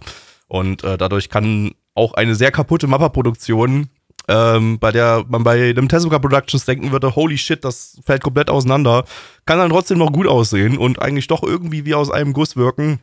Auch wenn man im Detail vielleicht da so ein paar Unsauberheiten erkennt. Ich habe es hier bei Nebencharakteren, hat man vielleicht hier jetzt in der ersten Folge äh, so ein paar kleine Unsauberheiten äh, erkannt, wo man dann gemerkt hat, okay, da wurde jetzt der Fokus vielleicht auf weniger Korrekturen gesetzt und es ist eher darauf gesetzt, dass die Hauptcharaktere alle, alle sauber aus, alle sauber gezeichnet sind. Weißt ähm, du, wo man das aber du brauchst halt, aber du brauchst halt, wie, so wie ich das letzte Woche erzählt habe, du, ganz kurz noch, äh, du brauchst das ganze ja. Talent halt. Du, und, und das Talent sammelt sich um diese Produktion, um diese großen Studios, die, die, die Talent anziehen. Und, und äh, das gleiche Ding, was ich letzte Woche gesagt habe. Ein Tezuka Productions hat zum Beispiel nicht dieses Talent. Das zieht kein Talent an. Das hat keine krassen Projekte, wo irgendwie Talent rankommt. Und entsprechend haben die eben auch keine Leute, die das Ganze dann in der Masse hübsch aussehen lassen, sondern in der Masse nur dafür sorgen, dass es nicht, dass es überhaupt schaubar ist, dass man nicht am Ende sagen muss, Digga, die Folge können wir nicht veröffentlichen. Das ist Imo-Imo-Tier. So, jetzt Enno, du. Äh, ich wollte nur noch mal sagen, woran man das bei Mappa häufig sieht, sind tatsächlich Kampfsequenzen. Das hat man bei Jujutsu Kaisen sehr gut sehen können, dass die Kampfanimationen zwar für sich, also die Key Animations, die Animationen im Vordergrund, die sahen sehr flüssig aus und die sahen auch ganz gut aus und ganz dynamisch aus, aber wenn du mal auf die Abstimmung mit den Hintergründen achtest, dann siehst du, dass da kein einheitliches Layout am Werk war. Dass da niemand geguckt hat, dass zum Beispiel, wenn die irgendeinen Sprung machen, dass der auch die richtige Distanz einnimmt. Ähm, oder, oder dass überhaupt eine Interaktion mit dem Hintergrund und Vordergrund stattfindet. Meistens ist das einfach nur, die kloppen sich irgendwie hinter irgendeinem Backdrop. Hm. Und du könntest diesen Backdrop auch durch einen anderen Backdrop ersetzen und so weiter. Das Bräuchte halt auch wie, Zeit, äh, ne? Da, dann, Genau, dann, das ist genau das ist das, du hast was ja ich keine, meine. du hast ja heutzutage, hast ja heutzutage keine festen Layouter meistens mehr, sondern das machen ja einfach die, die Key-Animatoren quasi mit Genau. so für, für sich. Und, Da, und da gibt es einen wunderbaren Artikel im Sakuga-Blog, der das sehr ausführlich erklärt. Und das ist bei Produktion von Ufotable, bei Produktion von Kyoto Animation, von wirklich guten Studios mit wirklich guten äh, Pipelines. Äh, da ist das anders. Da hast du wirklich das Gefühl, das Bild ist aus einem Guss. Da passiert, da wird mit dem Hintergrund gearbeitet, Hintergrund, Key-Animation, das ist alles perfekt aufeinander abgestimmt. Und ähm, ja, das hast du bei äh, so Produktionen, die eben meistens von Studios kommen, die eben in kurzer Zeit gute Qualität brutforcen wollen, wie Mappa, wie A1 Pictures. Bei Nier Automata kann man das auch wunderbar sehen. Das hat richtig hübsche Kampfanimationen teilweise, aber die wirken einfach nicht wie, wie, also es wirkt irgendwie doch unrund. Man kann den Finger nicht so ganz drauf halten, wie Neich es formulieren würde, aber es wirkt doch irgendwo unrund, weil diese Abstimmung einfach nicht da ist, weil da irgendein guter Key-Animator, gut, der hat dann vielleicht drei Wochen Zeit gekriegt für diese Animation, aber dann hat der, äh, der, der, der Hintergrundtyp hat dann nur einen halben Tag Zeit gehabt und der äh, Photography Director hat dann auch nur einen halben Tag Zeit gehabt und dann äh, entstehen halt so, ja, ich würde nicht sagen halbgare Erlebnisse, weil ich glaube, dem Standardzuschauer fällt es einfach nicht auf. Ähm, und es wird ja auch genug, werden solche Szenen von Jujutsu Kaisen von die Automata ja auch genug abgefeiert. Ähm, aber es ist halt was, das dem Sakuga-Connoisseur dann doch auffällt und woran man sehen kann, dass das doch eine äh, Produktion ist, die in sehr kurzer Zeit hingeschludert wurde. Und die zweite Sache, die ich noch erwähnen wollte, ist, ähm, um die Frage mal ein für alle Mal zu klären, es gibt halt nicht diese eine Stellschraube für gute Qualität bei Anime. Das gibt es nicht. Es müssen einige Sachen stimmen. Es muss, Budget spielt auch, äh, also da will ich jetzt mal äh, äh, auch mein eigenes Statement so ein bisschen entkräften. Das spielt schon eine Rolle. Es spielt schon eine Rolle, wie viele Leute du engagierst, Budget, äh, wie viele Leute du bezahlen kannst und, und über welchen Zeitraum du auch diese Leute bezahlen kannst. Ufotable kann sich zum Beispiel deswegen besonders äh, lange Produktionszeiträume leisten, weil die nebenbei noch total viele Side-Business haben. Also die haben ja die UFO-Table Cinemas, die UFO-Table Cafés, Steuerhinterziehung und ähm, ganz viele Sachen. Nee, äh, und deswegen das Studio, also die machen damit auch gut Kohle und deswegen können die es sich leisten, wenige Projekte anzunehmen und die Projekte, die sie machen, dann eben auch über eine relativ lange Zeit zu bearbeiten. Also in der Anime, für Anime-Verhältnisse lange Zeit äh, und damit zu guter Qualität zu gelangen. Also bei denen spielt ein gewisses Budget, das sie durch ihre äh, äh, äh, Bu- Businesses erwirtschaften, um finanziell unabhängig zu werden, schon eine Rolle. Ähm, und natürlich hat Mappa, bei Mappa ist es eine Qualitätsstellschraube. Aber, wie Gabby schon sagt, Talent ist auch wichtig. Der Zeitplan ist wichtig. Das Management ist wichtig. Overworking ist wichtig. Muss man bei Mappa Genau. halt mit erwähnen, ne? Die overworken ihre Leute bis zum geht nicht mehr und die Leute machen das nur mit, weil es halt Mappa ist und weil es halt krasse Projekte sind. Die würden das Genau. nicht, äh, niemand, niemand overworkt sich für fucking äh, Cafe Terrace and its Goddesses bei Tezuka Productions. Da sagen allen Leuten nur, fick dich, ich mach das, was ich, was ich irgendwie Ja. mache mit der Zeit, die ich habe und das wird halt Brühe, aber gib mir mein fucking Geld. Ich gebe nicht für das, ich, ich, ich werde nicht für dasselbe Geld bis tief in die Nacht oder in den nächsten Morgen reinarbeiten, aber machen die Leute bei Mappa halt. Und das sind halt dann auch häufig dann die Animation Directors, die den ganzen Scheiß dann korrigieren müssen, weil die, ja. Das war ja auch zum Beispiel bei der ersten Attack on Titan Staffel so. Das war ja auch ein Projekt, das quasi völlig desolaten Schedule hatte, aber halt von der Leidenschaft seiner, äh, äh, von den Leuten, die daran gearbeitet haben, halt getragen wurde. Ähm, also Leidenschaft spielt auch eine Rolle, Motivation und so weiter. War zum Beispiel bei Wonder Egg Priority auch ein Thema. Das sah nur deshalb bis zum Ende großartig aus. Einerseits, weil die viele Twitter-Animatoren aus dem Ausland geholt haben, aber auch, weil viele Leute, die daran gearbeitet haben, einfach übelst viel Passion für das Projekt mitgebracht haben und so weiter. Also wirklich die eine Stellschraube mit der linearen, äh, mit dem linearen Zusammenhang, du packst das und das rein und dann sieht der Anime gut aus, gibt es halt nicht. Das ist ein sehr komplexes System, das ist ein sehr komplexer, fragmentierter Prozess, der ganz viele kleinere Stellschrauben hat. Und beim einen Projekt, also hier zum Beispiel würde ich sagen, liegt es wirklich am Budget und dafür, dass die so viele Leute da reingeschmissen haben, dass dass das Ding gut aussieht. Wie gesagt, bei UFO-Table liegt es auch irgendwo am Budget, aber auch ganz stark an den Pipelines und dem Talent und so weiter und so fort. Also da müsste man eigentlich, um das wirklich so äh, die Hauptstellschraube auszumachen, müsste man jeden Anime für sich betrachten und jede Produktion für sich betrachten Ja, das sowieso. und analysieren ist ja und eh wirklich so. gucken, was, was lag denn jetzt bei dieser einen Produktion, was war da der Hauptgrund, warum das jetzt so gut aussieht. Man, man muss auch noch, Ähm, man muss auch, ich klicke hier auch mal gerade durch die Folge durch, so, da fallen auch noch mal so ein paar Sachen auf, wenn man jetzt mal genau drauf achtet. Äh, es wurde super viel Wert drauf gelegt, so ein paar Peak-Szenen zu haben. Und bei allem anderen äh, ist dann eben so der Animationsaufwand deutlich geringer als in den Peak-Szenen. So, das ist ja auch etwas, was dann, ja, was, was, was einfach nur organisatorische Sache ist. Du musst halt äh, ne, eine, eine gute Produktion entscheidet sich, äh, also die, die sich, die keinen Wert darauf, die, die nicht die Zeit hat, alles, alles großartig aussehen zu lassen, muss dann halt eben entscheiden, welche Szenen lasse ich großartig aussehen. Äh, und, Ja. und, und äh, das ist hier, was vorhin erwähnt, das hat, hat ja erwähnt Beispiel hattest, diese. Attack on Titan genauso gemacht. Ja, genau. Was du vorhin erwähnt hast, ist diese, diese Layout-Sache auch hier, fällt total auf beim Durchskippen so. Meistens hast du in den Kampfszenen einfach nah, sehr, sehr nahe Aufnahmen mit einem geblurrten Hintergrund, sodass du da nicht wirklich irgendwie eine, eine Verbindung aus Hintergrund und Vordergrund aufbauen kannst, weil im Hintergrund ist einfach alles blurrig. Du siehst die Charaktere, die sind hübsch animiert. Du siehst nicht deren Beine und Füße die meiste Zeit über, sodass du nicht irgendwie äh, da den, den, den, den Zusatzaufwand hast, die Charaktere irgendwie, ja, so darzustellen, dass das auch wirklich aussieht, als würden sie auf dem Boden stehen. Äh, und ein paar, in ein paar wenigen Szenen sieht man sie auf dem Boden stehen und das sieht dann auch, auch sauber aus. Da ist dann halt ein ordentliches Layouting drin und, und das, das, das passt. Aber äh, ja, also beim Durchskippen alleine äh, fallen super viele Sparmaßnahmen, Sparmomente auf, äh, was aber dann beim Schauen gar nicht so krass auffällt.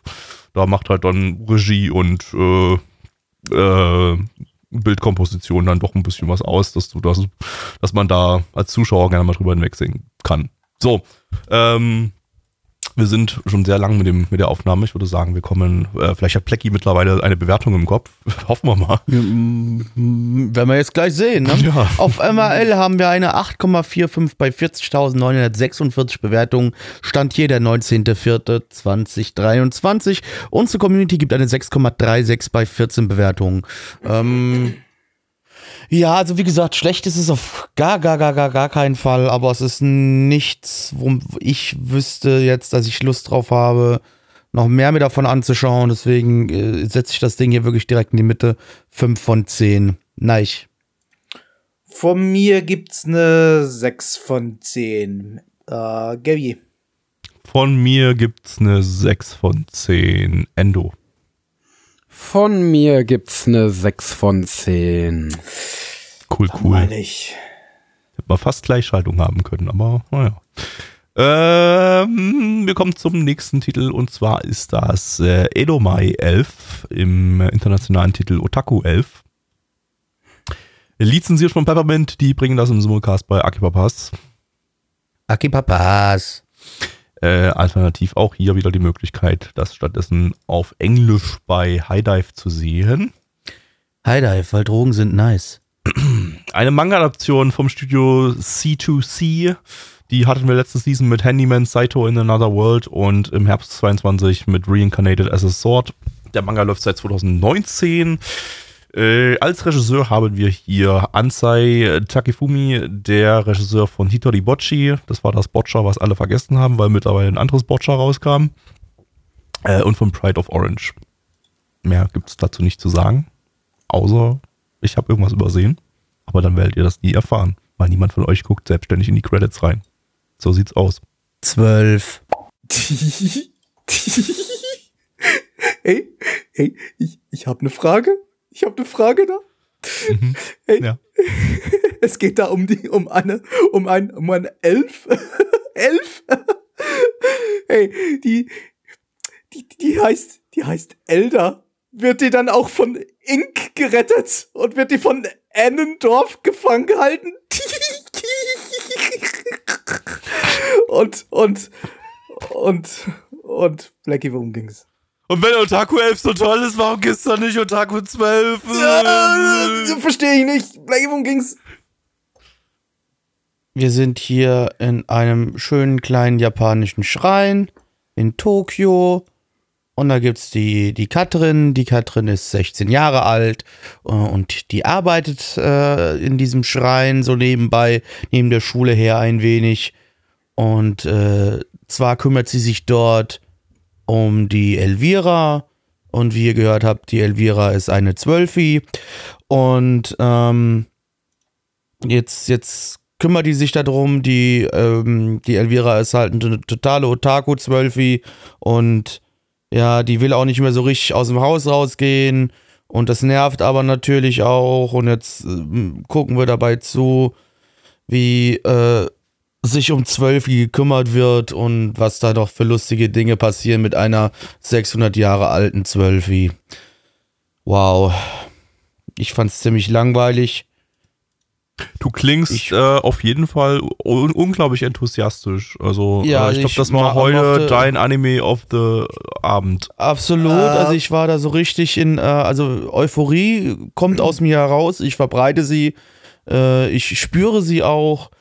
Denn äh, selten so eine tolle Unterhaltung gesehen und selten natürlich mal wieder einen Charakter gesehen, der ein Ka Otaku ist. Sowas gab es vorher noch nie. Habe ich vorher noch keinem Anime zuvor gesehen. Also was mir da wieder jetzt hier gezeigt worden ist, das hat mich schon wirklich hier nach ganz wo oben katapultiert. Ich bin heute so in die Luft gegangen, wie auch die SpaceX-Rakete, die sie in tausend Teile zerlegt hat. Also war schon richtig gut. Äh, Gabby Endo, was macht denn euer Finger? Kann er, kann er etwa irgendwo hinzeigen? Oder kann er das nicht?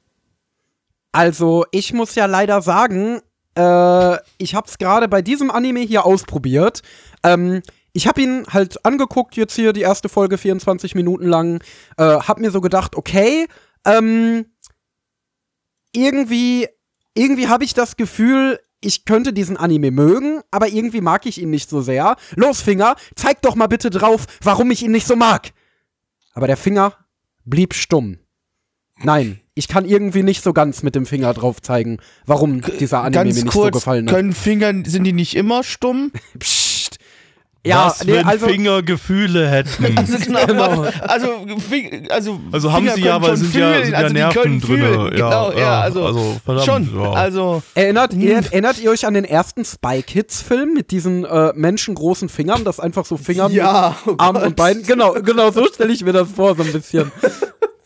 Ja. Ja, So- so also ja, Finger können. Gefühle haben. Aber die, und die waren auch nicht stumm, die Spy Kids Finger.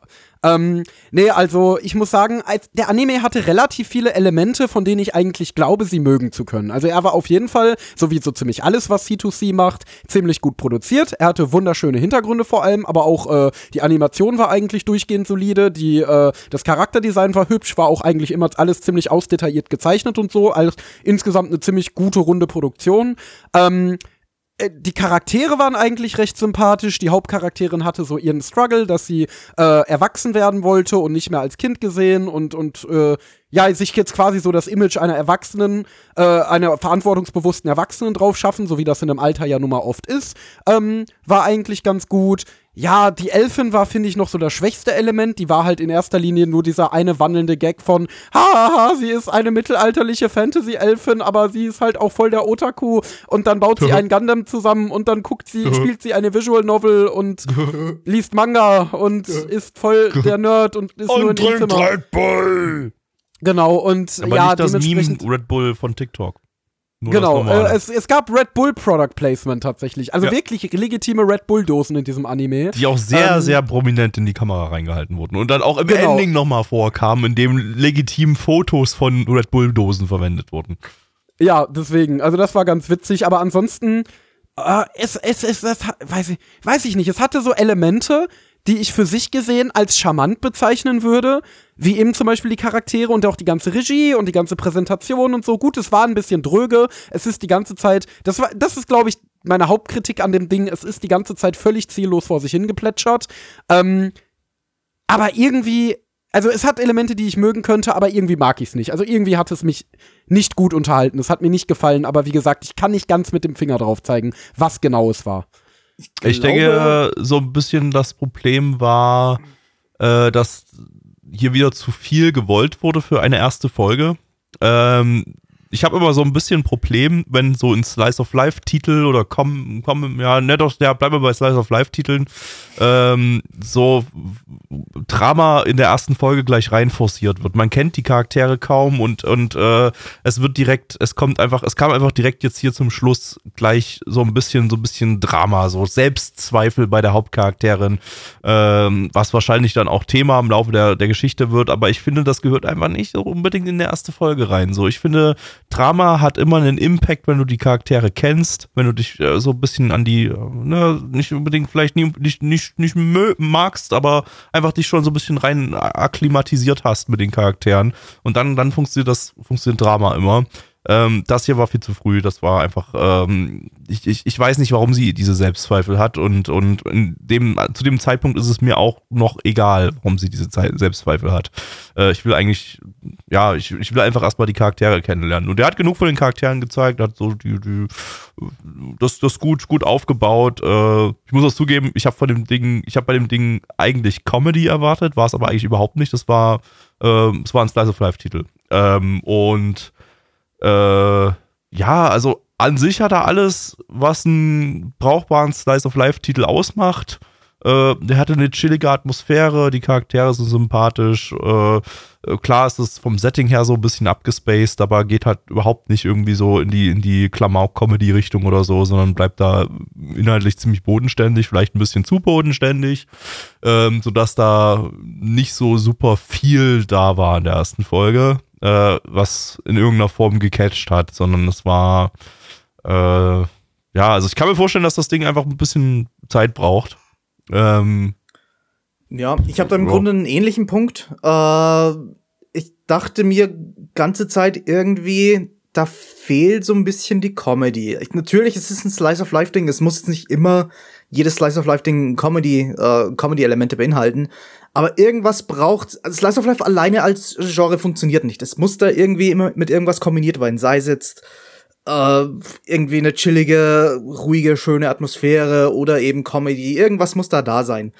Und äh, normalerweise, ich glaube, wir beschweren sie, beschweren sie auch zu Recht, wenn sich ein Charakter in so einem eigentlich chilligen äh, Slice of Life Ding zu, zu übertrieben animehaft irgendwie, irgendwie benimmt. Wenn er, wenn er, wenn alles, wenn, wenn er bei jedem, bei jedem, ich weiß nicht, wenn, wenn die Emotionen einfach total übertrieben sind, wenn dadurch irgendwie die Comedy generiert wird, äh, wenn das, wenn da so Klamauk entsteht. Das funktioniert ja nicht immer. Hier ging es aber mir ein bisschen zu sehr in die andere Richtung. Hier war der Slice of Life Teil nicht unterhaltsam genug, dass ich mir dachte, okay, das kommt jetzt komplett ohne Comedy aus. Aber ich stimme auch zu, das Drama hat jetzt auch nicht unbedingt, hat es auch nicht unbedingt in die richtige Richtung gedrückt. Äh, eben, genau wie du gemeint hast, wir kennen die Charaktere noch nicht wirklich, wir wissen doch nicht genau, warum sollen wir jetzt mit denen mitfühlen. Ähm, man hätte es mal, mal so kurz für eine kurze Szene einbauen können, dass sie so ein bisschen Selbstzweifel hegt, aber bloß so andeutungsweise, dass man so ein bisschen gecatcht wird und denkt, ah, okay, das macht diesen Charakter, es gibt diesem Charakter so ein bisschen Tiefgang, da will ich jetzt mehr darüber erfahren. Das hier war ja. in your face. Und das, ja, das, hat, das war nicht gut. So war es halt irgendwie nichts halbes und nichts Ganzes für mich. Äh, es war halt weder Comedy noch irgendwie ein gutes Drama. Es war einfach nur ein paar ruhige Szenen mit ein paar leicht amüsanten Konnotationen ohne, die, ohne wirklich über die Charaktere zu kehren. Ja, mich hat's wie gesagt einfach eher runtergezogen. Ich wurde sehr, sehr, sehr, sehr, sehr gelangweilt. Also der Charakter der Elfe, ja, oh, ich gehe jetzt nicht mehr aus dem Haus, weil ich lieber zocken möchte und ja, ne, und. Die, die war ja so ein bisschen sogar äh, in erster Linie so soziophob dargestellt auch. Genau, also, ja, die wollte eigentlich auch keine Leute mehr sehen, niemanden mehr, genau, obwohl genau, hat dann, die hat eigentlich, das muss man vielleicht auch nochmal so ein bisschen erklären, weil nämlich in diesem Schrein, die wird dort angebetet, das heißt, die kriegt auch die ganze Zeit irgendwelche, äh, ja, Gaben geschenkt und die Leute eigentlich aus, aus dem, aus der Region da kennen die auch alle und mögen die auch alle, aber eigentlich will die halt einfach keinen mehr sehen. Die möchte lieber einfach in Ruhe jetzt ihre ganzen Videospiele und ihre äh, Modellkits aufbauen, was auch immer, ähm, anstatt da sich dann gegenüber der Öffentlichkeit zu zeigen. Und das, obwohl eigentlich, wie gesagt, die Leute dort sie quasi wie so eine Gottheit anbeten. Und da ist halt die Frage, ob das in einem Slice-of-Life-Kontext funktioniert auf Dauer. Äh, bei einem Comedy-Anime kannst du da ziemlich viel Comedy darum spinnen, dass sie sozio soziophob ist und und und. Das Ding ist, also äh, sagen wir zumindest äh, auf MRL wird als so. Comedy gelistet. Ah, ich habe hier null Comedy gespürt in der ersten Folge, also ich habe gar nicht. Null Das hatte so Comedy ein gespielt, ganz aber sehr wenig. Also äh, wenn ich naja, eher, eher so ein, so ein, eher so ein, so ein, ja, das ist jetzt eher eine, eine absurde Situation. Äh, und das ist vielleicht ein bisschen witzig, die Absurdität der Situation, aber es gab konkret keine Witze oder sowas. Das war schon eher Ja. sehr Slice of Life fokussiert. Also, äh, und wäre es jetzt richtig Comedy, könnte man daraus eine Menge machen aus. äh, Ich meine, wir hatten zum Beispiel äh, ja schon äh, Gabriel Dropout, der total damit gespielt hat, dass du da eine Göttin hast oder einen Engel, glaube ich, ein Engel was, glaube ich, die, die totale Otaku ist und keinen Fick mehr auf ihre eigentlichen Engelstätigkeiten gibt. Äh, und das hat funktioniert, das war auch tatsächlich ganz witzig. Ähm, äh, ob das jetzt äh, in so einem ja, durchaus möglicherweise ernst dargestellten Slice of Life-Kontext funktioniert und in dem tatsächlich, tatsächlich so ihre, ihre Probleme, ihre sozialen Probleme im, im Mittelpunkt stehen. Ähm, weiß ich nicht, ob das funktioniert, weil so, weil sie als Göttinnencharakter natürlich total unnahbar ist und es überhaupt keine Möglichkeit gibt, mit der zu relaten. Und bei Slice of Life ist es schon irgendwie ziemlich wichtig, die Charaktere zu den Charakteren zu relaten oder zumindest ähm, dass, dass die Charaktere einfach Sinn ergeben, dass die einfach, einfach sich wie, wie Menschen anfühlen. Und hier hast du nun mal einen Charakter, der gar kein Mensch ist, schon per se halt da so nicht ja, funktioniert. Ich glaube, diese Relatability sollte eher daf davon kommen, dass sie sich eben so ein bisschen sozialphob äh, benimmt, dass sie eben diese menschlichen äh, Ja, aber du, plötzlich bekommt. Aber das ist halt schwierig, ich, da sie halt eine Göttin ist. Ne? Es ist halt, Ja. es ist irgendwie eine Comedy-Prämisse, die in ein Slice of Life-Korsett reingedrückt wurde. Und äh, ich hab, ich bin irgendwie interessiert, ob das funktioniert. Ähm, aber ich kann mir ganz gut vorstellen, dass das, äh, dass das durchaus ja auf Dauer vielleicht äh, dann abstürzt. ja, Ja, möglich ist es. Äh, wollen wir zu den Zahlen kommen? Machen wir. Oder habt ihr noch was? Machen wir was. Machen wir. Und zwar haben wir auf MRL eine 7,15 bei 3222 Bewertungen. Stand hier der 19.04.2023. Unsere Community gibt eine 4,92 bei 12 Bewertungen. Ähm, Neich. Mm, Ich bin mal vorsichtig. Ich weiß nicht, ob mich das auf Dauer unterhalten wird. Die erste Episode war jetzt so in Ordnung, aber nee, nee. Vier von zehn. Endo. Ja, äh, es war jetzt auf gar keinen Fall wirklich schlecht. Also wie gesagt, es war optisch wunderschön umgesetzt. Es hatte ein paar charmante Anteile und so weiter.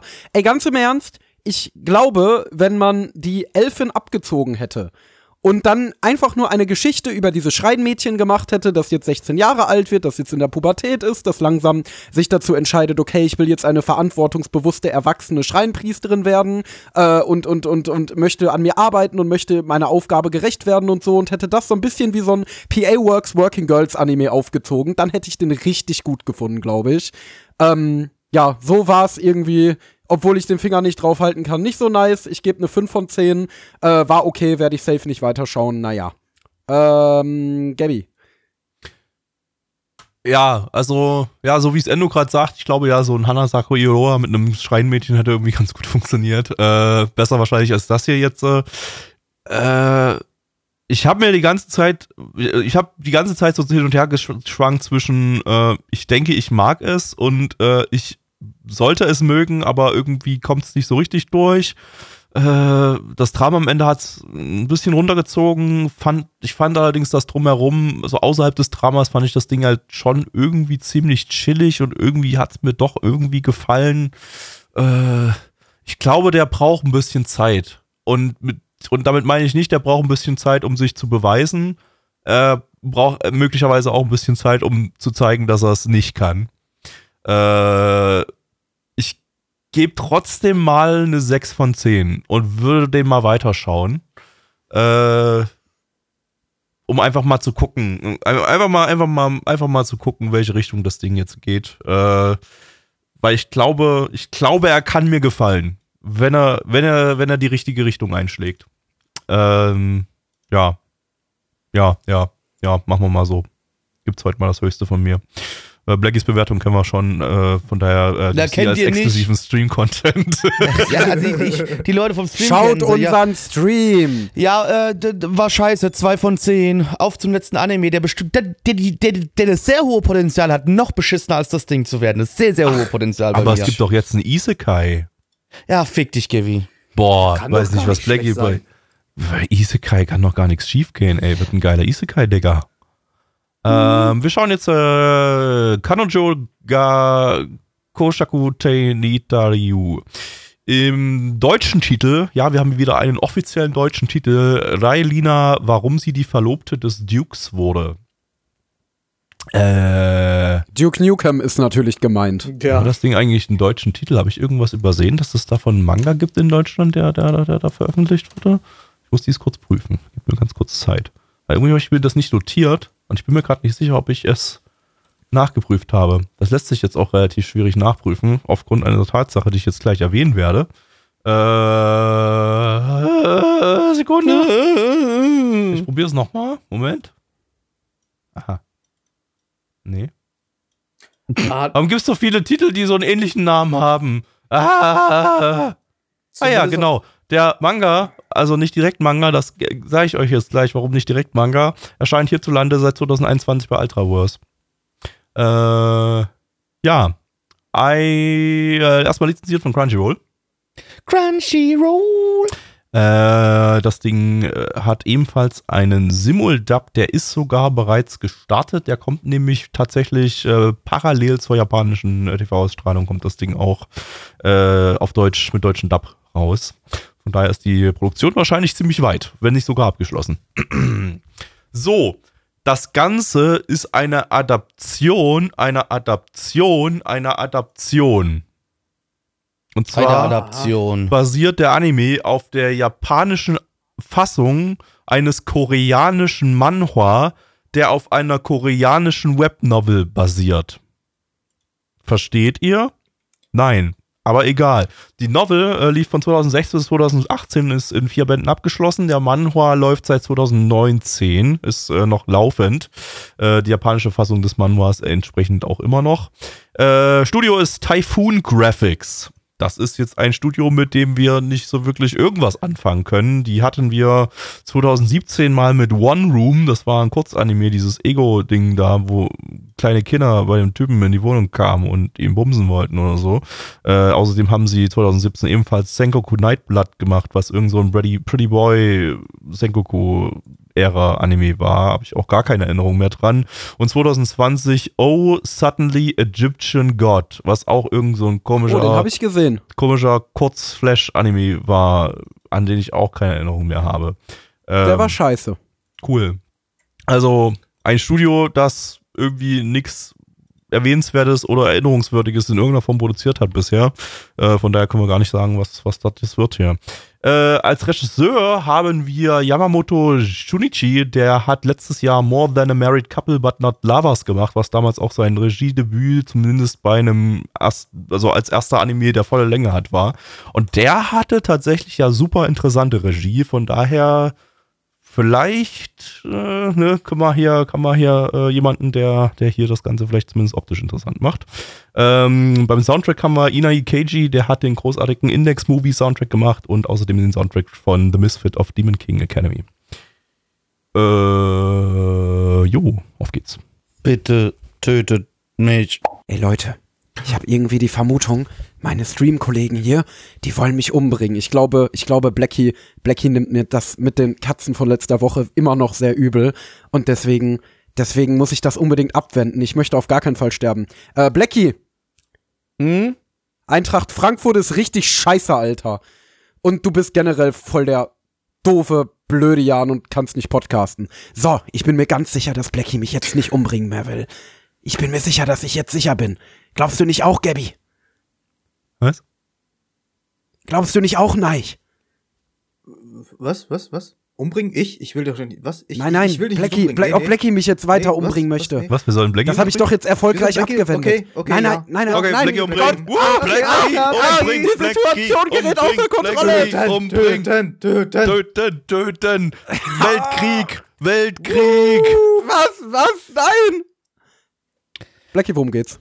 Äh, Also ja, wir haben die äh, Anfang 20-jährige Renate und Renate wird einfach in unserer Welt umgebracht und sie wacht wieder auf in einer anderen Welt, der ihr, äh, in der sie aber so ein bisschen sofort merkt, so warte mal, das kommt mir doch alles hier bekannt vor.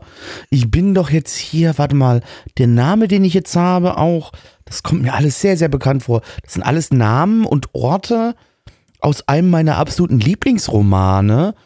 Und den Charakter, den ich jetzt quasi hier darstelle, der wird aber so, der wird umgebracht und somit gerät die ganze Geschichte eigentlich ins Rollen in diesem Roman. Aber ich will doch nicht schon wieder sterben. Ich wurde doch gerade erst vom Haus da in Tokio geschubst. Ich möchte jetzt nicht auch, also, nee, nee, nee. Also versucht äh, die Renate ihr Bestes, denn äh, eigentlich soll Renate von ihrem Verlobten umgebracht werden, laut der Story des Romans. Äh, Das versucht sie dadurch zu verhindern, dass sie sich äh, ja an den äh, Duke ähm, Nils wendet. Und äh, Nils scheint wohl auch ein dunkles Geheimnis zu haben, das Renate natürlich weiß, weil sie das Buch gelesen hat. Äh, und sie schlägt Nils jetzt einem einen Deal vor und sagt so, ey komm, wir tun jetzt so, als ob wir zwei zusammen verlobt sind, äh, damit ich jetzt hier nicht sterben muss. Aber wie gesagt, ob Nils das dann auch noch so geil finden wird und ob Nils nicht vielleicht sogar dann auch noch versucht, Renate umzubringen, das müssen wir herausfinden, indem wir diesen Anime weiter verfolgen. Äh, Gabby, meinst du, Nils will Renate umbringen am Ende auch? Also Nils nicht, aber ihr ursprünglicher Verlobter wahrscheinlich schon, weil das, äh, sie, also sie gibt sich auf jeden Fall alle Mühe, dem sehr, sehr viele Gründe zu geben, sie abgrundtief zu hassen äh, und, und sie ja mal richtig saftig abzustechen. Also, also richtig schlau stellt sie sich da nicht an und nicht auf eine Comedy-Art und Weise, nicht schlau wie bei My Next Life as a Villainess. Das ist irgendwie so der, der Gegenpol von The Next, My Next Life as a Villainess. Bei Villainess hat die Charakterin versucht, ihren Tod zu verhindern und äh, hat gar nicht gemerkt, dass sie das alles schon automatisch in die, in, durch, durch ihre Art und Weise sehr, sehr dumm zu sein, in die richtige Richtung lenkt und dachte, denkt die ganze Zeit, oh Gott, fuck, ich mach alles kaputt und alle wollen mich töten irgendwann, obwohl genau das Gegenteil passiert. Ich habe das Gefühl, passiert, hier ist es, hier ist es genau andersrum. Ihr äh, denkt sie, ah ja, ich habe hier voll den krassen Plan, ich werde meinen Tod äh, verhindern, indem ich alle austribbel äh, auf, auf in psychologischen Spielchen. Und stattdessen macht sie einfach übelsten Scheiß, bringt alle gegen sich auf und es äh, wird wahrscheinlich in der letzten Folge auf dem Scheiterhaufen verbrannt. So, das, das, äh, Aber der Anime stellt es nicht so dar. Also wir bekommen Nee. jetzt keinen, keinen Kommentar vom Anime sozusagen, der uns zeigt, dass sie eigentlich die ganze Zeit Eigentlich total nicht, nee. dämliche Entscheidungen trifft ähm, und sich nur noch mehr in die Scheiße reitet. ich Ähm, glaube, das ist auch einfach ein, die Sache, dass der Autor oder die Autorin, was ist denn das? Das ist eine Autorin, dass die Autorin äh, das vielleicht möglicherweise gar nicht so weit durchdacht hat, wie sie es Ich denke darstellt. auch, ich denke auch, dass wir hier jetzt auch schon wieder zu stark Wir da reingehen. überinterpretieren hier komplett Ja, so. Aber, aber halt- hey, ey, es ist ja nicht mal überinterpretieren so. Sie macht halt übelsten Scheiß, sie erschießt ihn fast, äh, äh, sie kippt ihm Wein übers, über den Kopf, so völlig offensichtlich, so, was, was da, äh, Naja gut, aber sie sagt doch auch zu ihm einfach, hier Bruder, bitte lass mich doch in Ruhe, können wir die Verlobung hier nicht einfach sein lassen? Ja, Und was er ihn noch viel, halt, viel nein. saurerer macht. Und dann, dann Ja, ja, er könnte dann mal. sie ihn mit, mit, mit dem anderen, mit dem Duke da. Und das, das, das merkt er auch, ist ja auch voll live dabei da. und wahrscheinlich noch naja, mit gut, vier der- anderen Dukes laut Kiewe Joel. ja, gut, aber der Duke ist doch zumindest ja, der, der haut doch dann quasi auch auf den Tisch und sagt so, hier Bruder, das ist jetzt nicht mehr deine Verlobte, das ist jetzt meine. Wahrscheinlich, wahrscheinlich, wahrscheinlich passiert wieder so, so äh, Shoujo-Smut-mäßig genau das, das Gegenteil so. Der Typ entwickelt so einen übelsten äh, Kack Kackhold-Fetisch und, und guckt sich dann an, wie sie, äh, guckt, holt sich dann einen runter darauf, wie sie von den vier Dukes irgendwie in, in Sperma aber, geduscht aber wird. kämpft auch um sie. Die alle kämpfen, kämpfen sehr um sie. Also Ja. das ist halt jetzt die Frage. Also ich muss ehrlich sagen, ich fand die erste Folge richtig gut. Ich fand, ähm, die, ich mochte das Setting sehr. Ich fand sehr nice, dass das so ein bisschen ja auch in eine leichte Polit-Thriller-Richtung gegangen ist mit den ganzen Fraktionen, die da so versuchen, sich gegenseitig auszuspielen und so weiter und so fort und diese ganzen politischen Verstrickungen drumherum, die wir so in Folge 1 beigebracht bekommen haben.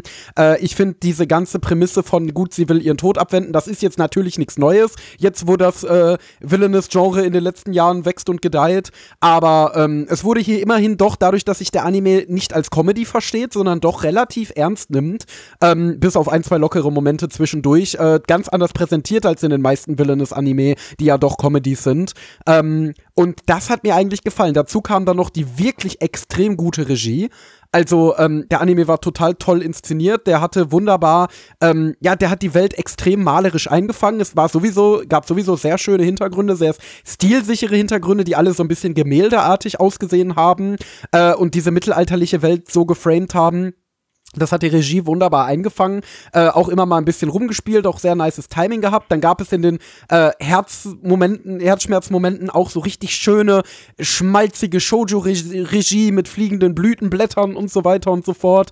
Ähm, das war einfach durch und durch ein sehr stilsicherer Anime, der zumindest äh, künstlerisch genau wusste, wo er hin wollte.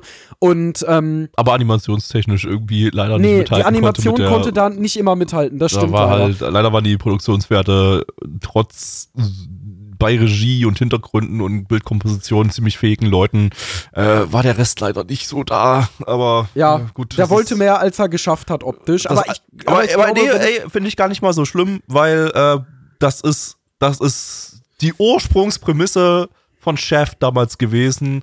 Wir holen aus äh, sehr, sehr beschränkten Produktionsmitteln das meiste raus, was irgendwie geht, mit cooler Regie. Und Ja. ähm, das ist genau, das ist genau der Punkt, äh, hier, wo man, wo man, wo man sowas richtig einsetzt. Äh, machst halt Definitiv. einfach, du spielst super viel rum mit der, mit, mit, mit allen Ideen, die dir irgendwie in den Kopf kommen. Äh, trotzdem war das alles super stimmig hier gewirkt. Ne? Also es war jetzt kein, war jetzt nicht wie bei Nicht so wie letzte Woche, äh, Kamikatsu dieses, äh, letzte Ka- Woche. genau. Einfach so, ah, ich habe die Idee, die werfe ich da rein. Und die nächste Szene kommt die Idee, das passt überhaupt nicht zusammen, aber ah!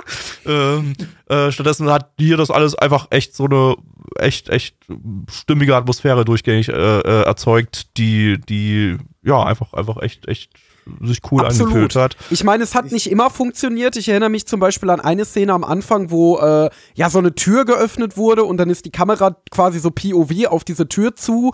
Und während diese Ka die Kamera auf die Tür zugegangen ist, hast du halt gesehen, dass die Tür eine kleine CGI-Tür war, die aus gefühlt drei Pixeln bestand. Also die wirklich Ja, sehr ja. niedrig aufgelöst Aber war. das ist wieder, das ist wieder die äh, ambi- ambitionierte Storyboard versus Leute, die das nicht so richtig umsetzen Absolut, konnten. absolut voll. Nee, äh, nur eine kurze Sache, dann, halt- dann halte ich die Fresse, die ich noch sagen wollte. Also es hat mir in Folge 1 echt gut gefallen, aber äh, vom Key Visual ausgehend habe ich echt Angst, dass das jetzt äh, statt ein netter Poly-Thriller mit einer netten Romance-Geschichte nebenbei halt zu so einem, genau, zu einem Shoujo-Harem einfach verkommt. Ja, äh, wenn's, wenn's richtig smut werden würde, dann fände ich es ja sogar noch gut, wenn gepimpert werden würde, aber das wird's ja wahrscheinlich nicht. Äh, es wird jetzt wahrscheinlich darauf hinauslaufen, dass die 1, 2, 3, 4, 5, 6, 7 Typen auf dem Key-Visual um sie kämpfen werden äh, und, und sich ganz doll Mühe geben und dann ist, hat man der einen Shot, dann hat man der anderen Shot und dann gibt's immer wieder so Herzschmerzmomente, wo Blütenblätter durch die Gegend gepustet werden und äh, dass er der inhaltlich doch ein ziemlicher, äh, ziemlicher, ähm, äh, ziemlicher Rohrkrepierer wird. Ähm, deswegen gehe ich mit meiner Bewertung auch mal vorsichtig ran. Ja, weiß ich nicht, ob ich es weiterschauen werde. Ich glaube, da würde ich echt mal Reviews durchlesen am Ende und Ja, echt mal gucken, was so die Ja. Leute Also- dazu sagen. Die, die Prämisse ist ganz cool ähm, und äh, durchaus, mh, ja, ja gut, ist schon, ist schon irgendwie schon ein typisches Shoujo-Setting und vielleicht auch so ein bisschen eine Ja. typische Shoujo-Prämisse. Äh, sie, sie, sie kann offenbar ein bisschen mehr als, als so, ja, als, als einfach nur da zu existieren und, und äh, sich nicht wehren zu können und einfach, äh, also man sieht ein Opening, das übrigens mega cool, cool aussieht und einen super geilen Song hat. Ähm, äh, sieht man schon, dass sie sehr oft Schusswaffengebrauch macht. Innerhalb der Folge sieht man auch, dass sie sehr, sehr gut zielen kann, sehr, sehr gut mit Waffen umgehen kann. Ähm, also äh, sie ist durchaus ein wehrfähiger Charakter. Ähm, und aber ich fand die ähm, abseits von der von der echt interessanten Prämisse fand ich das Ding nicht unbedingt kompetent erzählt. Also vielleicht in einigen Momenten, äh, aber ah, weiß nicht, also es hat sich, es hat sich erzählerisch für mich nicht rund angefühlt. Äh, optisch und so, wie gesagt, alles top, aber äh, ich hatte so das hab so, hab so das Gefühl, eben was wir angesprochen haben, so dass sie, dass sie, dass, dass sie äh, ja, da, da Sachen gemacht hat, die eigentlich dem, die eigentlich jeglichem gesunden Menschenverstand widersprechen würde, wenn sie gerade ihren Tod verhindern möchte bei gegen einer Person gegenüber, bei der sie weiß, dass diese Person zu Morden fähig ist, 4D dass sie keinen Skrupel besitzt. Das- Ja, ja, genau. Nicht, ja. Und das Sehe ist ich das Problem. so, ich, ja. glaube, ich glaube halt, dass es das halt wahrscheinlich nicht ist, sondern dass das einfach wirklich nicht ganz so super kompetentes äh, äh, Writing ist. Und äh, ja, das hat man auch an anderen Stellen gemerkt. Also ich fand, diese Folge hat sich, ja, die Folge hat sich einfach nicht so vom, auch vom Pacing her nicht so, nicht so rund angefühlt.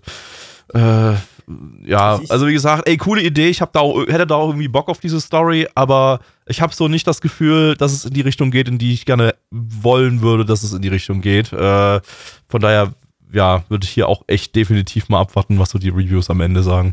Ich würde von all den bisher genannten Punkten sogar noch einen Schritt extremer gehen und würde sagen, dass die Regie alleine eigentlich so gut wie alles getragen hat. Also wenn du da wirklich Szenen hattest wie äh, oder wenn man davon ausgeht, ja, okay, es ist, ein, es ist irgendwie so, so ein Polit-Thriller, so ein bisschen äh, mit, mit einer kleinen Romance-Story, aber in einer fremden Welt, wo eine, eine Charakterin aus der echten Welt wiedergeboren wurde ich glaube, das hatten wir schon alles in irgendeiner Art, aber tatsächlich sind eben alle diese, diese, äh, diese Ultimate Game Wish Fulfillment Dinger sind dann alle so dermaßen langweilig, dass wir da nie wirklich aufpassen, dass es eigentlich in, in so ziemlich allen äh, diesen, diesen Anime so ein bisschen um Politik geht, so ein bisschen um, um, um, um, um anständige Romanzen und nicht einfach nur um, um, um einen, einen Reverse-Harem, der sich dann um, um sie bildet.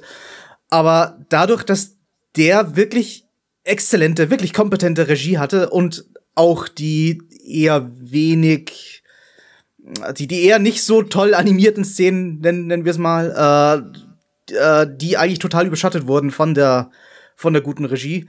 Ähm, da kommt das Ganze so irgendwie so gar nicht zur Geltung, dass, dass, dass man sich denkt, boah, das ist schon wieder einer von diesen Anime. Das ist schon wieder eigentlich von der Prämisse her super langweilig und vom Inhalt her auch super langweilig.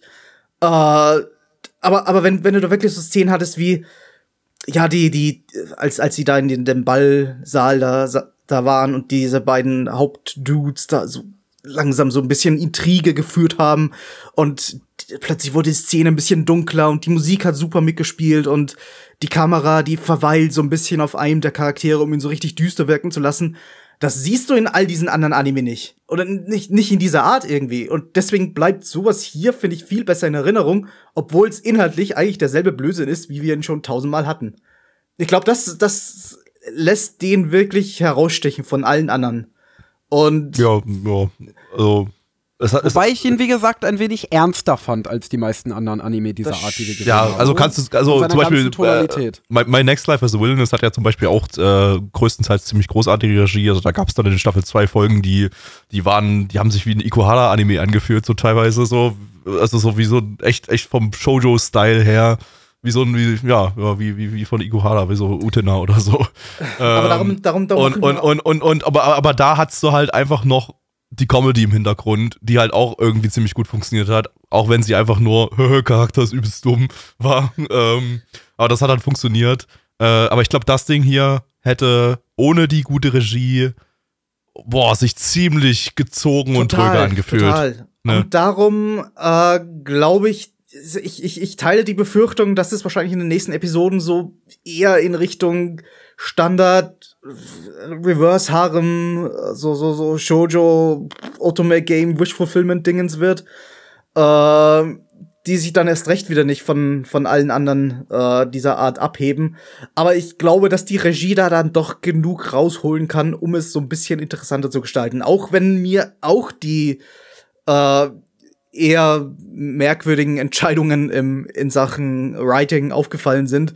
Das stört nicht so schlimm. Das stört nicht so schlimm, wenn du weiß nicht, vielleicht, vielleicht weil wir, weil wir auch einfach nur drüber Witze gemacht haben, weil wir es einfach irgendwie lustig fanden, dass die sich halt so, so dumm benimmt, obwohl die eigentlich ganz andere Pläne hätte. Ja, also, also war natürlich das- wieder das- auch der das- klassische Fall von, von Na- wegen, äh, wir, haben, wir, haben, wir haben uns das gegenseitig so ein bisschen nach oben gebullshittet. Logisch, Natürlich, ja. aber du, du bullshittest dir das wahrscheinlich selbst nach oben, wenn du es alleine guckst, wenn du dir denkst, okay, die Regie, die ist eigentlich super, eigentlich fieber ich da ja irgendwie trotzdem mit. Obwohl ich mir denke, boah, das ist irgendwie übelster Bullshit gerade. Und darum denke ich mir, kann es auch noch halbwegs unterhaltsam sein, wenn es nicht sonderlich interessant inhaltlich weitergeht. Aber wer weiß. Haben fertig. Wunderbar. Ich glaube, Zahlen können auch kommen. Deswegen auf MAL haben wir eine 7,46 bei 7740 Bewertungen. Stand hier der 19.04.2023. Unsere Community gibt eine 6,1 bei 10 Bewertungen. Ähm, Endo. Ich stand die ganze Zeit zwischen zwei Bewertungen. Wie gesagt, also an sich fand ich die erste Folge richtig, richtig gut. Die hat mich, also von allen Anime, die wir heute geschaut haben, fand ich die eigentlich am besten. Ähm, aber ich habe halt eine arge Befürchtung, eine wirklich sehr arge Befürchtung, dass es nicht so weitergehen wird. Deswegen gebe ich mal die vorsichtigere Bewertung und entscheide mich für eine 6 von 10. Äh, wie gesagt, wird im Auge behalten und mal gucken, ob ich ihn danach der Season vielleicht sogar komplett schaue. Nein. Hm, ich war zwischen fünf und sechs die ganze Zeit, aber hm, ich gebe mal noch die fünf. Ich bleib da ein bisschen vorsichtiger. Ich glaube nicht, dass die Regie alleine das alles tragen kann, obwohl sie sehr viel trägt, aber nicht alles trägt, logischerweise. Äh, aber unterhaltsam genug ist es ja zumindest gewesen. Äh, Blackie. 4 von 10, Gabi. Ja, ich gebe auch mal die 5 von 10. Also, äh, ja, bin, bin, bin ich sehr vorsichtig hier. Also, das kann, kann auch ziemlicher Absturz werden, denke ich, inhaltlich zumindest. Ähm, ja, und äh, muss man mal schauen. Muss man mal schauen, was da draus wird. Gut. Ähm. deutscher Titel übrigens. Der gepostet wurde gerade. Angeklagte Lina, warum sie die Verlobte des Fausts wurde. Verlobte des Fausts. Okay, das war der Hauptteil von diesem äh, Podcast und wir haben heute gar nicht viel Bonus-Content. Das wird so ein richtig kurzes Ding heute, ein richtiger Quickie.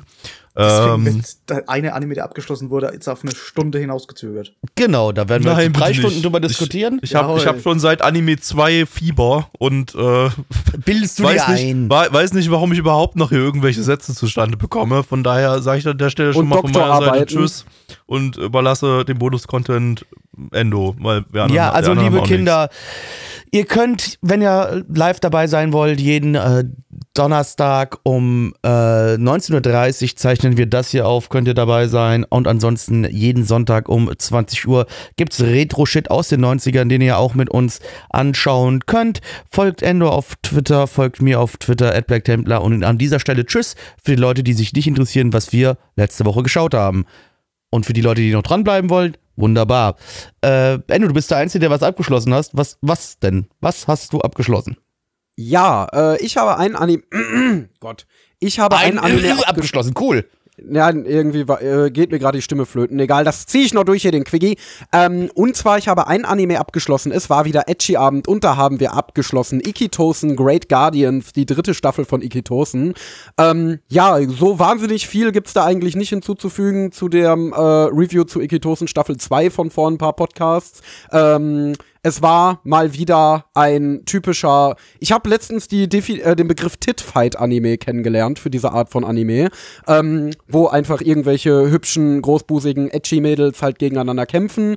Ähm, ja, und es war eigentlich dasselbe wie immer. Die Ikitosen-Arcs bestanden ja eigentlich immer daraus, dass irgendeine Bedrohung auftaucht, dann müssen die äh, Hakufu, also das Hauptmädel und vielleicht, vielleicht auch mal eine neue Verbündete, äh, aber auch manchmal alte, müssen dann dahin und diese Bedrohung besiegen und dann ist alles gut und das spielt sich immer so in ein bis zwei Folgen ab äh, und damit wird dann eine Staffel gefüllt und irgendwann ist die Staffel vorbei.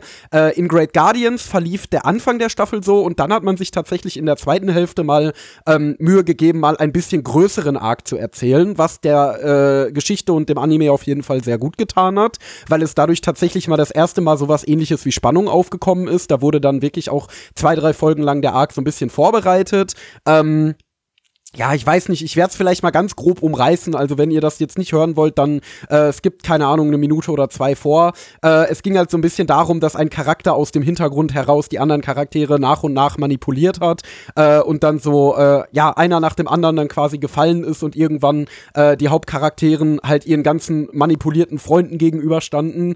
Äh, das ist jetzt nicht die allerinnovativste Idee, das hat schon oft gegeben, wobei man natürlich sagen muss, der Anime lief im Sommer 2008 und der Manga, auf den das basiert, ist noch ein ein ganzes Stück älter. Äh, deswegen, vielleicht war es innovativ, als der Manga rausgekommen ist, I don't know. Ähm, aber es war zumindest das erste Mal, dass sich der Anime wirklich ein bisschen Mühe gegeben hat, einen größeren Handlungsbogen zu erzählen und auch ein bisschen die Stakes höher zu treiben als, oh nein, da ist jetzt ein weiterer böser Ikitosen-Krieger aufgetaucht und bedroht jetzt unsere Ikitosen-Freunde. Ähm, und das kann ich ihm ganz gut anrechnen. Ich fand es eigentlich auch ganz okay erzählt. Äh, ja, deswegen, also das kann ich der Staffel immerhin zugute halten. Dadurch sticht die so ein bisschen hervor. Ansonsten ist es dasselbe wie sonst auch. Äh, Kämpfe, bei denen äh, jede Menge Höschen aufblitzen. In dieser Staffel gefühlt ein bisschen weniger als den davor. Also der Edgy-Anteil wurde ein bisschen runtergeschraubt, was bei einem Edgy-Anime aber jetzt auch nicht die allerbeste Entscheidung ist. Ähm, Zusätzlich sah das ganze Ding sehr scheiße aus, muss man sagen. Also Studio Abends hat da auf jeden Fall gar nicht abgeliefert. Äh, in der Blu-ray-Fassung wohlgemerkt, mit der ich es geschaut habe. Ähm, also Staffel 1 bei JC Stuff habe ich ziemlich solide in Erinnerung, Staffel 2 eigentlich auch. Äh, ein richtiges Animationswunder war Ikitosen noch nie, aber die sah wirklich ziemlich schäbig aus über weite Strecken. Ähm, da war in den späteren Folgen kaum noch irgendwas on-Model und auch die Action-Szenen haben dann eben halt auch so gar nicht geballert. Äh, ja, zumindest die Edgy-Szenen waren on-Model. Also da haben sie sich nur, da haben sie die Prioritäten für ein Edgy-Anime noch richtig gesetzt und sich zumindest ein bisschen Mühe gegeben. Äh, ja, was kann man insgesamt sagen? Also wenn ihr die ersten beiden Staffeln mochtet, dann könnt ihr hier beherzt weiterschauen äh, und erlebt dann, finde ich, die inhaltlich interessanteste Staffel bis jetzt. Ähm, was aber immer noch nicht heißt, dass Ikitosen ein total fesselnder Anime wäre. Äh, wie gesagt, für so einen äh, Trink-Edgy-Abend mit Kumpels war es ganz unterhaltsam. Äh, wir werden es auch noch weiterschauen. Wir haben uns ja entschlossen, alles von Ikitosen zu gucken. Aber äh, ja, wer mit den ersten beiden Staffeln nichts anfangen konnte, den frage ich, wieso hast, hast, du überhaupt zwei Staffeln davon geschaut, Bro? Ähm, ja, ist halt stumpfes Star-Kampf-Edgy. Ich gebe eine 5 von 10. Äh, ja, kann man machen, muss man aber nicht. Wow. Und Tschüss. damit sind wir am Ende und äh, tschüss. Mitch. Mitch.